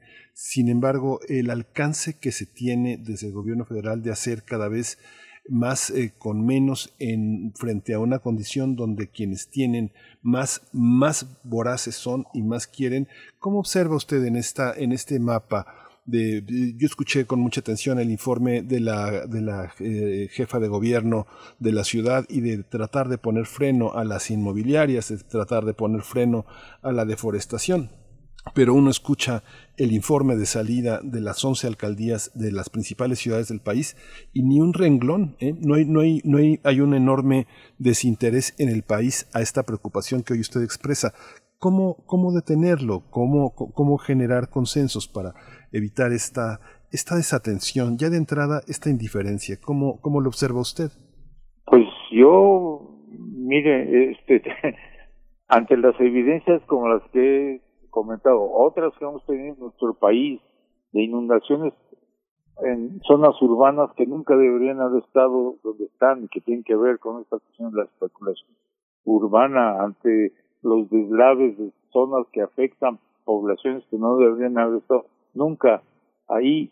Este, tenemos la información, tenemos las formas de esto, lo que tiene que haber es la gobernabilidad para poder controlar esas cosas y normarlas y aplicar las leyes. ¿Por qué no se aplican las leyes en México? No me lo pregunte a mí. Doctor Sarucán, ante, pues, ante esta alerta global eh, que, que, tenemos eh, frente a nuestra relación con el medio ambiente, ¿cómo, cómo ve usted los esfuerzos globales, es decir, planetarios? Eh, ¿Hay una ruta trazada o rutas trazadas significativas, destacables? ¿Y, y dónde en ese panorama global, en un entendimiento distinto con el medio ambiente, dónde se encuentra nuestro país? Sí, Berenice, hay rutas, pero son rutas que no se caminan.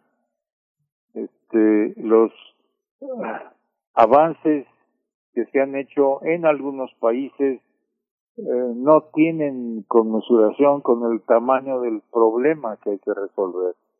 Yo diría que ningún país eh, realmente mm, sea podría decir que está haciendo las cosas este, en proporción al problema que tienen que resolver. Eh, hay muchos intereses desde los uh, intereses financieros, económicos, de las grandes corporaciones internacionales que han medrado de, del tipo de actividades que generan estos cambios, pues la industria automotriz, la industria de los combustibles fósiles, la agroindustria, etcétera. Y este, y por otro lado también, y esto hay que decirlo, eh, una parte de la sociedad del planeta, la más acomodada, la más privilegiada, pues no siente como que tiene que cambiar su estado de vida para qué diablo, pues ya llegó ahí, déjenme aquí. Este, y con una total insensibilidad y con una total falta del sentido ético y moral de, de la desigualdad enorme que hay este, con una pues, no sé dos tercios del, de la humanidad en el planeta. Yo creo que todos estamos eh, involucrados en esto y todos deberíamos tomar una decisión. Y lo he dicho mil veces lo voy a decir una vez más los seres humanos somos los consumidores de los productos que generan muchos de los problemas y de las formas como se, producen y se, y se transforman y deberíamos ya saber los efectos que tienen y deberíamos actuar no consumiendo esas cosas. Pero estamos en un mar de propaganda y de relaciones eh, públicas de, de consumo aún se, cada vez hay una cosa nueva que la moda es usarla.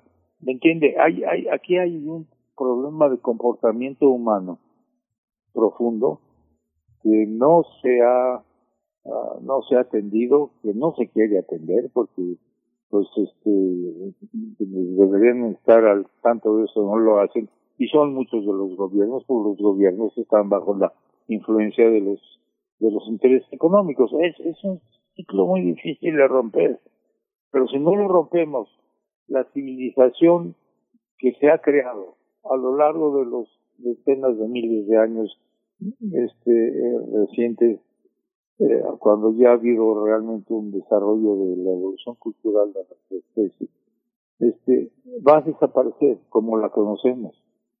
El planeta se va a quedar perfectamente feliz. Y nosotros no nos necesita nosotros necesitamos las condiciones que permiten la vida en el planeta. Y estas cosas donde se enseñan en ningún lado. Eh, no es posible. Este, yo mm, comparo el esfuerzo y el trabajo de uh, comunicación y de, de, eh, hacer trascender a la gente la importancia del cuidado con toda esta cosa del COVID, mantener una, cuestión de sanidad en las manos, en, eh, de, higiene, de distancias, de cubrebocas, ta, ¿Dónde ha oído usted algo similar a un problema que es muchas veces mayor que estamos viviendo ahora, que es la pérdida de los ecosistemas, la, la contaminación de la atmósfera con gases de efecto invernadero? ¿Cuándo ha, ha escuchado usted una campaña nacional en ese sentido? Nunca. Yo, yo creo que aquí hay una no sé si ponerlo como un estupor este, frente a estas cosas. bueno, pues ahí se va, ni modo, este, mientras esté, esté bien y los hijos a lo mejor, pues ya ahí se va, ¿no? Perdón, estoy siendo enormemente craso con este comentario. Pero nos tenemos que dar cuenta que esto es lo que hay que cambiar, que la gente tiene que ser instruida en el mejor sentido posible de la palabra, con información sólida, confiable, honesta, sin sesgos de ninguna naturaleza, para que se dé cuenta y hacerlo a diversos niveles, porque obviamente los diferentes niveles sociales, de diferentes culturas, requieren de diferentes formas para transmitir esto, pero nadie lo está haciendo. Vamos como un enorme grupo de gente sin, sin rumbo, ciegos, este, a ver con qué nos topamos, pero mientras estemos cómodos, bueno, no pasa nada, y eso yo creo que es terrible. Sí, doctor, hay una hay un aspecto que usted ha, ha señalado de una manera muy reiterada porque desde sus orígenes ha, ha tenido una mirada hacia el, hacia el campo, eh, hacia las personas que hacen posible que esta idea de naturaleza sobreviva. Ha señalado varias veces este aspecto. ¿Usted considera que en, en este momento la acción del gobierno federal está encaminada a recuperar a este sector? Siempre ha habido este juego entre la, parte rural, la parte obrera, la parte popular en nuestra, en nuestra cultura política, pero es un momento en el que las promesas eh, son factibles, son factibles, es posible recuperar ese territorio cuando el gran empresariado este, sigue observando al campo de una manera tan instrumental, fuera de los elementos culturales que integran la vida de estos sectores?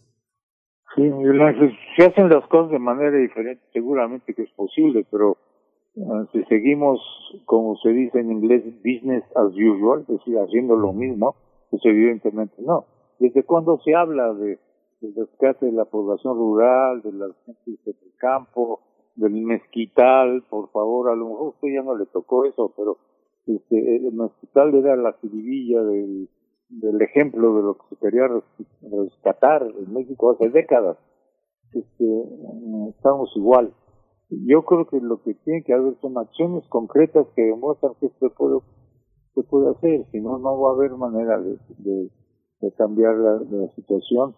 Y esa población que, entre otras cosas, mantiene la capacidad de producción agrícola y, y contra todo lo que se pro, propaga en los medios, este, vaya ya hasta la FAO, las Naciones Unidas, el Banco Mundial, reconocen que es la pequeña propiedad agrícola, la, agricultura familiar, lo que nosotros llamamos los campesinos, los que producen la mayor parte de los alimentos que, que eh, satisfacen las necesidades de, de comida del mundo.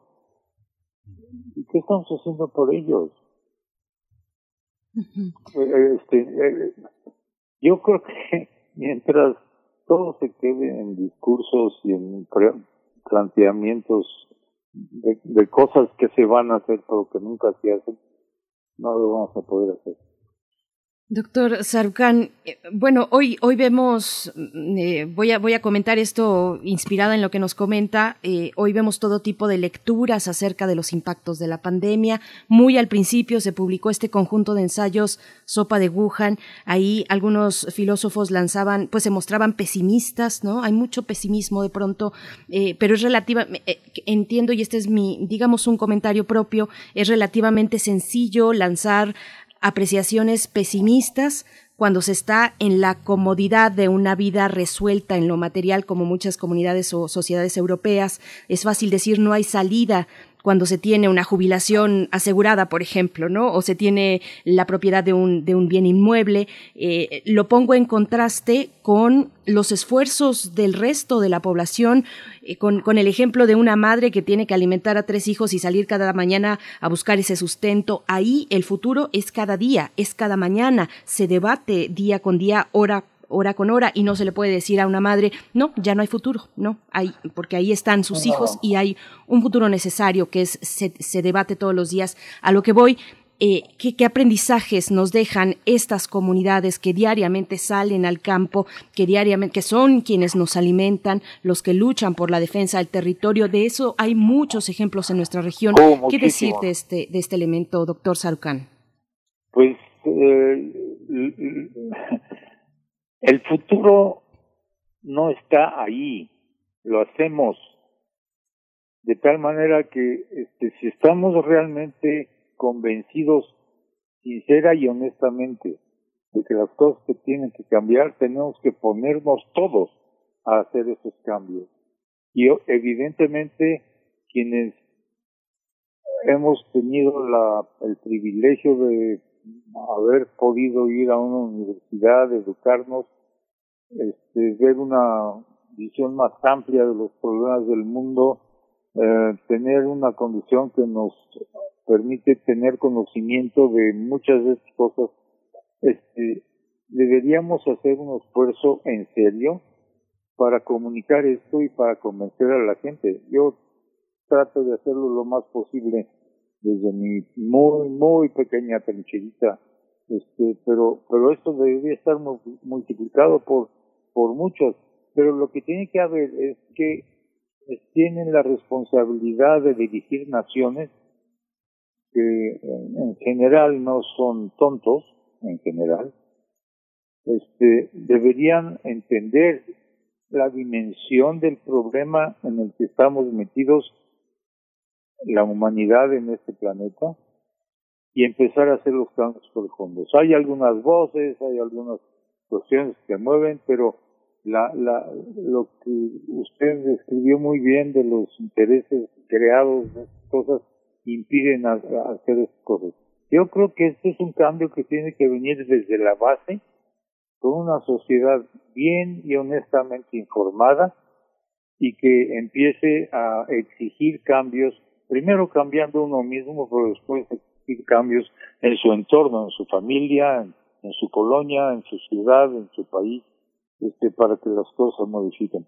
Eh, no tenemos ya mucho tiempo para que los costos sean este, eh, menores o, pararlos eh, y, y, yo creo que la urgencia de actuar es enorme. Se pueden hacer cosas, se pueden hacer cosas, pero hay que hacerlas. No nada más decir que se pueden hacer cosas o decir cuáles son, sino hacerlas. Y esto es lo que nos está ocurriendo. Doctor, usted conoce bien, creo, eh, Tuxtepec en Oaxaca, la selva, prácticamente oh, allí inicia su vida. No, ahí ya no hay. Ya no me hable de selvas en Tuxtepec. su tesis, su tesis de la licenciatura está, está ahí y justamente un trabajo universitario. Usted eh, fue rector de la UNAM en dos periodos importantes. Las universidades del país son una esperanza en este cambio. Mucha, mucha gente, muchos estudiantes tienen proyectos de recuperación, de restauración, muchos se lanzan en sus servicios sociales, en sus prácticas profesionales, a entregarse al rescate de, cosas. ¿Usted ve, eh, es, es, es, un momento para las universidades o es un mal momento para las universidades? No, no, no, eh, las universidades tienen que responder a estos retos, son los lugares donde está concentrado una cantidad enorme de ah, del intelecto, del entendimiento de cómo son las cosas, mucha información se genera en esas universidades respecto a lo que está pasando, pero lo que está ocurriendo es que estos problemas de los que estamos hablando, este, ¿en, ¿en dónde se enseñan? En la carrera de biología, a lo mejor en la carrera de geografía también, a lo mejor en, no sé, en veterinaria, pero ¿qué saben de esto los contadores, los arquitectos, los, los filósofos, los este, eh, escultores, los músicos? Cuando en su formación profesional se enfrentan a un buen curso, bien dado, claro, con todos los datos de qué está pasando con la con, con el resultado de la suma de las actividades de cada uno de los 7.600 o, o 7.800 millones de habitantes ahorita y que probablemente van a llegar a ser alrededor de 11.000 en el dos en el a, a mitad del siglo según las proyecciones de Naciones Unidas. Nada, no ocurre nada de esto. Eh, las universidades de, tendrían que salirse de esta cuestión de visiones de túneles profesionales y ver este problema como el problema más grande que nos hemos enfrentado como humanidad en el relativamente poco tiempo que llevamos en función del, de la vida de este planeta. Y, no está ocurriendo. Debería ocurrir. Debería haber cursos bien armados, quizá con una orientación un poco diferente para cada disciplina, este, sobre, sobre esta temática ambiental y no está, no está ocurriendo. Y creo que es una obligación que las universidades deberían tener. Y sí, es el lugar donde deberían jugar eh, muchas de estas cosas en la formación de profesionistas que están sensibilizados de esto y que en el ejercicio de su profesión multiplican la, la, la, la acción en todos sus ámbitos de trabajo. Este, no son las únicas. Finalmente, pues, hay, por muchas que puedan ser, hay un número contado de universidades y no todo el mundo va a la universidad, ni tiene que ir a la universidad. Pero, pero eso es, eh, hablando estrictamente de ellas, esto es una función que debería llevarse a cabo y que debería extenderse a todas las áreas de formación, independientemente de cuáles son, para hacer ver a, los estudiantes y a las estudiantes este, qué diablos está pasando con lo que estamos haciendo. Doctor Sarucán, siguiendo en el tema formativo y la educación básica, doctor, eh, hoy con, con, la pandemia tenemos una oportunidad única eh, de, de, sensibilizar a los más jóvenes, de repensar nuestros modelos educativos, de sensibilizar con ello a los más jóvenes sobre los temas socioambientales, las infancias y el presente del medio ambiente para un futuro sustentable y sostenible. Doctor, eh, esa es la pregunta, ¿la educación básica?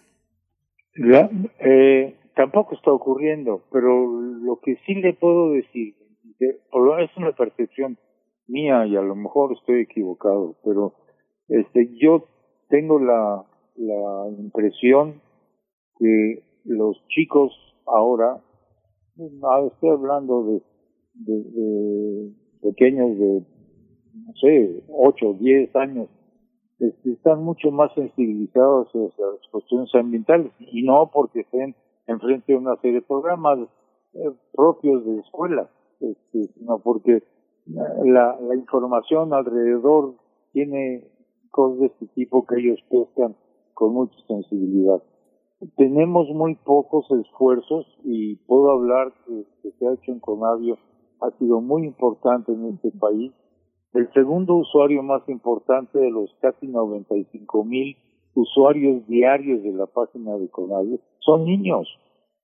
Mm. Y este, y yo creo que esto ayuda, debería haber muchas más cosas de este tipo, y no nada más para las cuestiones ambientales, sino también para otras, pero no, no, quiero meterme ahí, no, este, no, no estamos hablando de Conavio y demás, pero ha sido un esfuerzo que se ha hecho con gran trabajo, con muy pocos recursos, pero con un entusiasmo de gente joven, creativa, que cree en esto y que piensa que esto es muy útil para el país.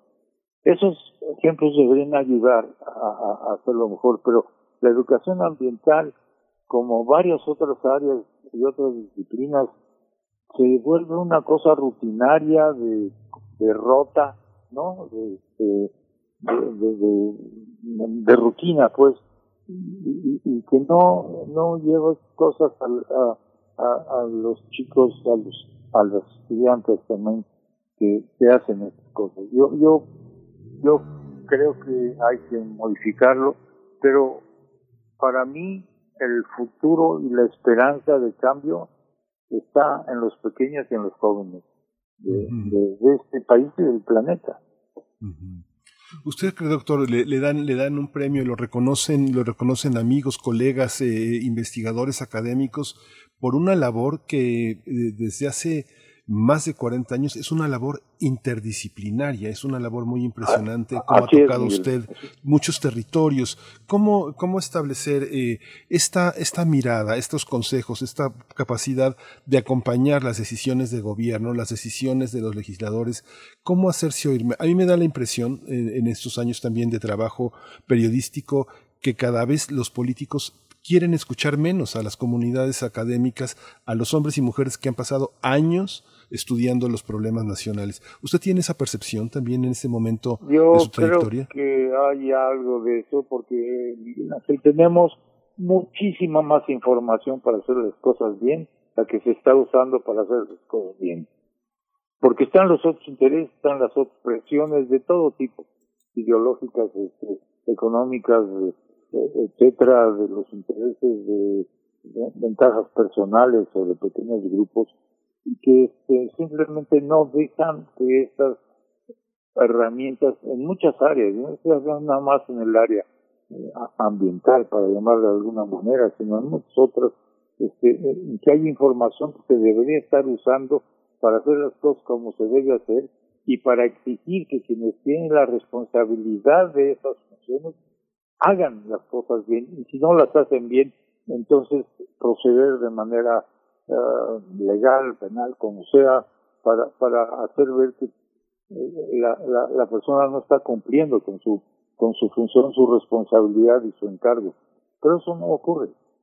Este, ¿cómo, ¿Cómo hacer para cambiar esto? Otra vez, en mi opinión, es una sociedad bien informada, eh,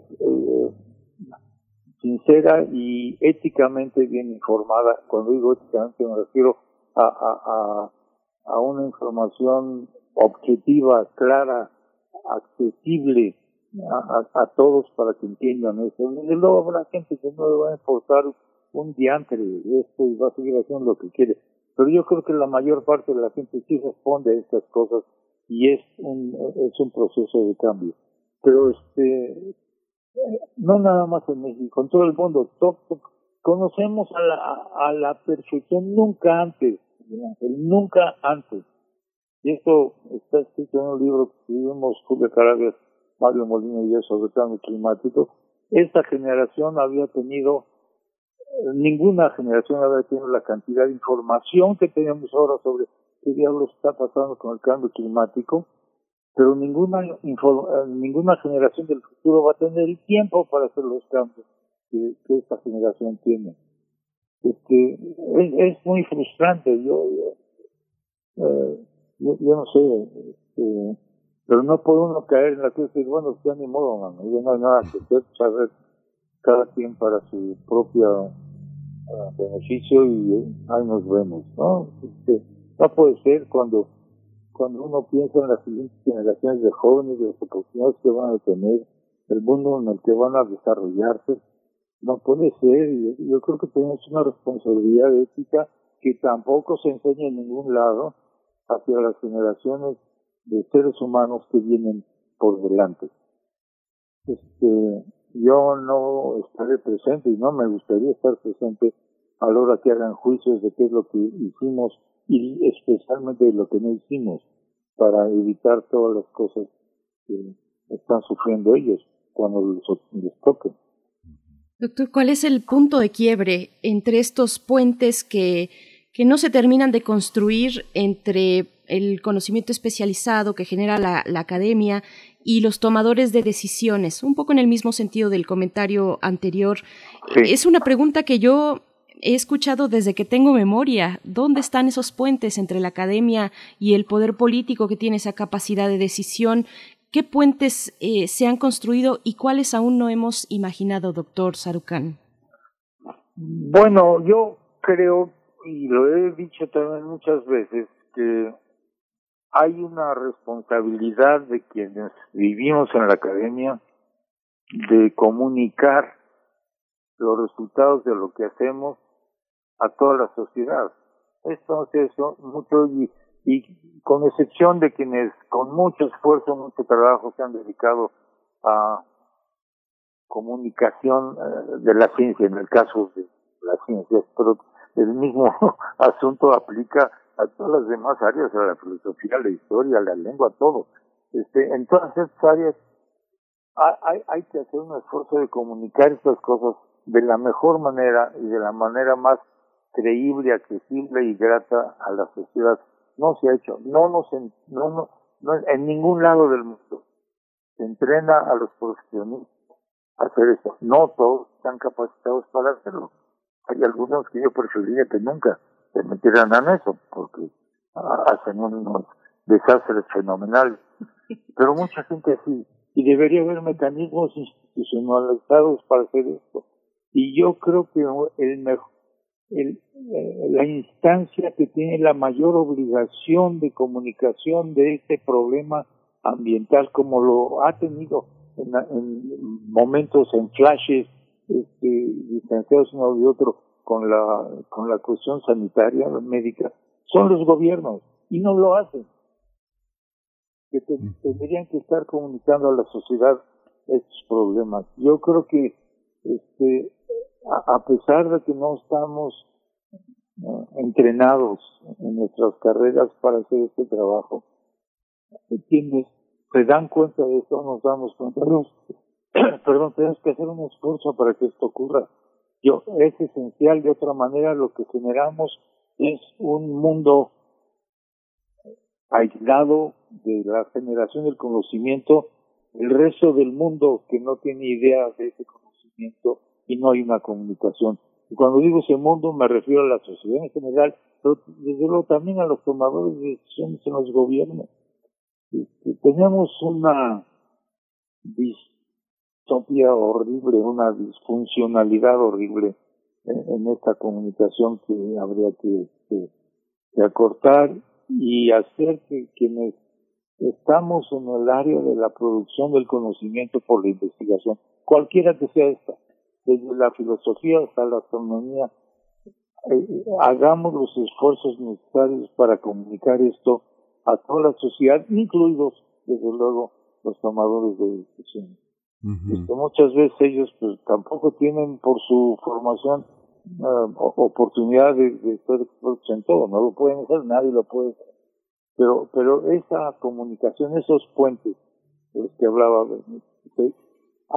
se tienen que construir, pues se tienen que construir este, haciendo el trabajo, no esperando que los puentes van a caer del cielo o de donde caigan este, para que comuniquen a unos grupos con otros. Doctor Sarucán, yo creo que cuando usted levanta la vista hay dos signos de identidad. Uno es una media luna y otro es una estrella. Hay una parte de, como muchas familias, eh, en su momento en la que llegaron sus padres a México, pensaban llegar a Estados Unidos. De alguna manera llegaron, llegaron con su hijo, Arturo Sarucán, que fue embajador de México en Estados Unidos, pero, estamos, estamos conscientes de la migración de, la, de, esta, de esta parte. A usted le tocó ser 20 años en la universidad, eh, primero coordinador de la investigación científica y después rector. Fue un momento en la historia reciente de nuestro país de una gran migración de investigadores y de una gran este, cantidad de investigadores mexicanos fuera de nuestro país. Estamos, estamos en este momento ciertos de lo que significa la migración entre nosotros, la gente eh, de a pie, digamos, la universidad, el, gobierno, ¿sabe eso? ¿Sabe el peso de la migración? Pues probablemente no, como no sabe también muchas cosas que han sido eh, constructoras de este país.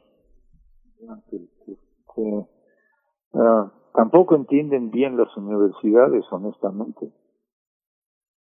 En parte porque quizá las universidades no han hecho el esfuerzo, no hemos hecho el esfuerzo de, de hacerles ver esto. Eh, no somos buenos en las universidades o no somos tan buenos como deberíamos ser en comunicar lo que ahí se produce de conocimiento. Estoy volviendo a lo que acabo de decir hace un momento. Eh, mucha gente piensa que estas cosas vienen en paquetes que se venden en alguna tienda, se compran y se usan como conocimiento. No es cierto. Si nosotros hacemos verle a la gente que todas las normas, por ejemplo, todas las normas de, que rigen a la, a la construcción en México que han disminuido los los los, daños, las pérdidas en los terremotos se deben a reglas de construcción, a normas de construcción generadas en la investigación, en la ingeniería, en universidades, muy especialmente en la UNAM. Que la medicina también, eh, en términos de investigación, tanto clínica como, como este, práctica y de, y de investigación fundamental, de las diferentes áreas de, de, de, de, de esa especialidad este, se hacen en, en, a través de la investigación en las universidades conjunto con los hospitales y que esto es el producto del trabajo de las y lo mismo en cualquier otra disciplina en el conocimiento de nuestra sociedad lo que los sociólogos, los demógrafos, eh, etcétera, han hecho los economistas que puede ser de gran beneficio para el país. Este, eh, no hay una noción de que ese conocimiento, en el caso de México, se hace en las universidades mexicanas. no, no somos buenos para comunicar esto, lo damos por hecho, ¿verdad? De que la gente ya, ya entiende para qué son las universidades. Y yo sigo con la idea que he dicho desde la rectoría, lo dije muchas veces, que las universidades eran consideradas por mucha gente y desde luego por muchos políticos como especies de túneles por los cuales los padres ponen a los hijos en una entrada y salen con un título para poder hacer una chamba. ¿no? no en las instituciones en donde se genera con la creatividad de la gente nuevo conocimiento, perdón, sobre todas las áreas que, que son, son, son importantes y que son competencia de los profesionistas de tratar. Este, hijo, tenemos ahí unas brechas muy grandes y pues una de ellas es que muchas cosas como la migración, el país ha sido un, un, país enormemente generoso con la migración, desde siempre, yo creo, con algunos horribles negritos en el arroz, que mejor no tocamos ahorita, este, que tampoco hay la noción de que el país se ha construido con una enorme mezcla de, de, culturas eh, que, han enriquecido y que han fortalecido y que tenemos que aprovechar todas ellas para hacerlo. Yo creo que uno de los grandes, no sé cómo llamarlo, dones que, he tenido es el de haber tenido esta biculturalidad. una de ellas la aprendí en la casa, la otra la aprendí en el país, especialmente en la universidad. Este, estas cosas fortalecen y enriquecen enormemente y yo creo que hay que hacerlas este, del conocimiento de la gente y de la importancia que tiene esto. Y el problema es que estamos ahora perdiendo generaciones que salen a estudiar y ya no regresan. Y no regresan. Antes, a mí me tocó ser becado por la UNAM y el Consejo Británico puede hacer el doctorado. No recuerdo a alguien de los mexicanos que estaban conmigo en la universidad que no quisiera volver. Algunos querían volver y ya, porque ya casi tenían un calendario tolteca de esos grandotes de la pared, iban tachando cuadro por cuadro para los días que les faltaba para volver a, ese grado. Pero no había nadie que no quisiera volver. Y ahora muchos quieren volver y no encuentran manera adecuada para hacerlo por una serie de circunstancias. Eso es terrible. Y, este, y tiene mucho que ver con esta cuestión de las migraciones y el crecimiento porque estamos perdiendo a, a un trozo muy importante de la capacidad intelectual, creatividad y demás de nuestro país. Este, yo creo que en eso no sé si están haciendo suficientes reflexiones del costo que se tiene. Doctor Sarucán, nos estamos acercando al cierre. Yo quisiera hacer,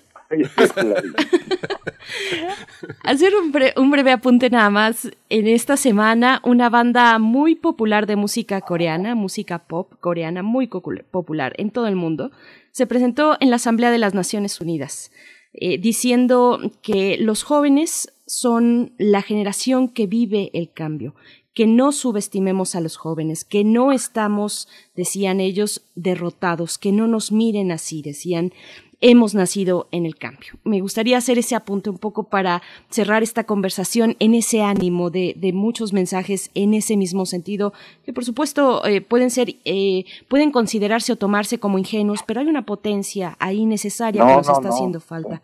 Le pregunto, doctor, ya para cerrar un comentario de un par de minutos, doctor José sí, Muy, muy breve, porque siempre me, extiendo. Un par de... No conozco esta banda coreana, este, lo que habla un poco de los de las diferencias este de, de tiempos, ¿no? cronológicas.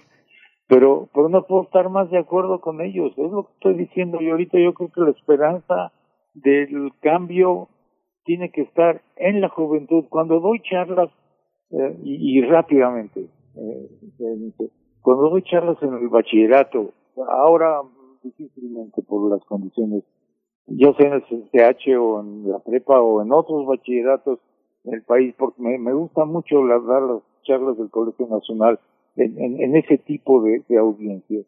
Este, lo que les digo, los invito a una revolución, vamos a hacer una revolución para esto, pero una, no una revolución de, gritos, sombrerazos, machetes y, demás cosas, sino una revolución de la inteligencia, de la inteligencia en el sentido de que tenemos conocimiento para cambiar las cosas, vamos a exigir que se cambien.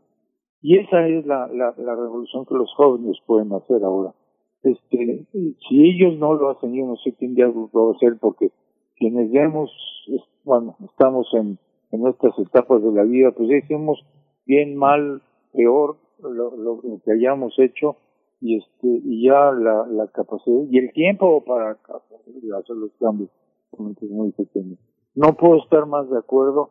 Yo creo que eh, ahí es donde hay que invertir todo el esfuerzo de eh, transmitir información ética de, de, nuestra relación con el planeta, ética de la relación con nuestros congéneres de la misma especie, olvidando los colores de la piel, olvidando los signos de los países, olvidando este, toda una serie de cosas que, nos han producido un, una humanidad dividida en cachos este, antagónicos permanentemente este, por una serie de razones, ¿no? Y ahorita, y además no hay tiempo por ello.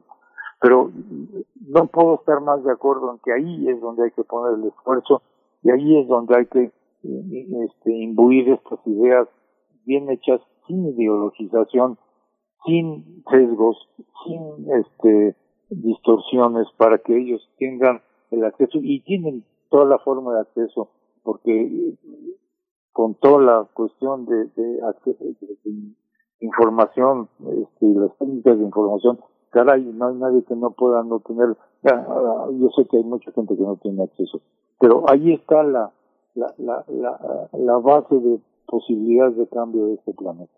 Sí. Pues doctor Sarucán ha sido verdadero, un verdadero privilegio, un verdadero placer. Le agradecemos mucho esta conversación y bueno, lo liberamos ya de, de nuestras inquisiciones. Le agradecemos mucho. Felicidades por su premio, gracias, por su medalla. Gracias. gracias. Siempre es muy grato hablar con personas como ustedes en México. Muy amable. Gracias. gracias, gracias, un privilegio. Doctor gracias. José Sarucán, profesor eh, de la Facultad de Ciencias, investigador del Instituto de Ecología, investigador emérito de esta universidad. Bueno, pues ahí está, una voz muy, muy entrañable para, para esta comunidad universitaria. Nos despedimos ya, las 10 con un minuto. Quédense en la ciencia que somos. El próximo lunes, 7 de la mañana, es nuestra cita aquí en Primer Movimiento. Gracias a todo el equipo, a ustedes por su escucha. Gracias, Miguel Ángel Quemay. Sí, felicidades a la ciencia que somos en este cuarto aniversario. Los abrazamos con muchísimo cariño. Esto fue Primer Movimiento. El mundo desde la universidad. Radio UNAM presentó Primer Movimiento. El mundo desde la universidad.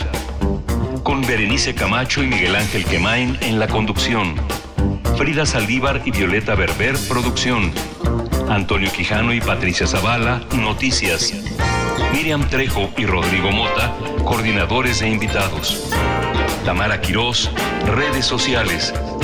Arturo González y Socorro Montes, Operación Técnica. Servicio Social, Cecilia Esquivel y Roberto Rebollo. Locución, Tessa Uribe y Juan Stack. Quédate en sintonía con Radio UNAM. Experiencia Sonora.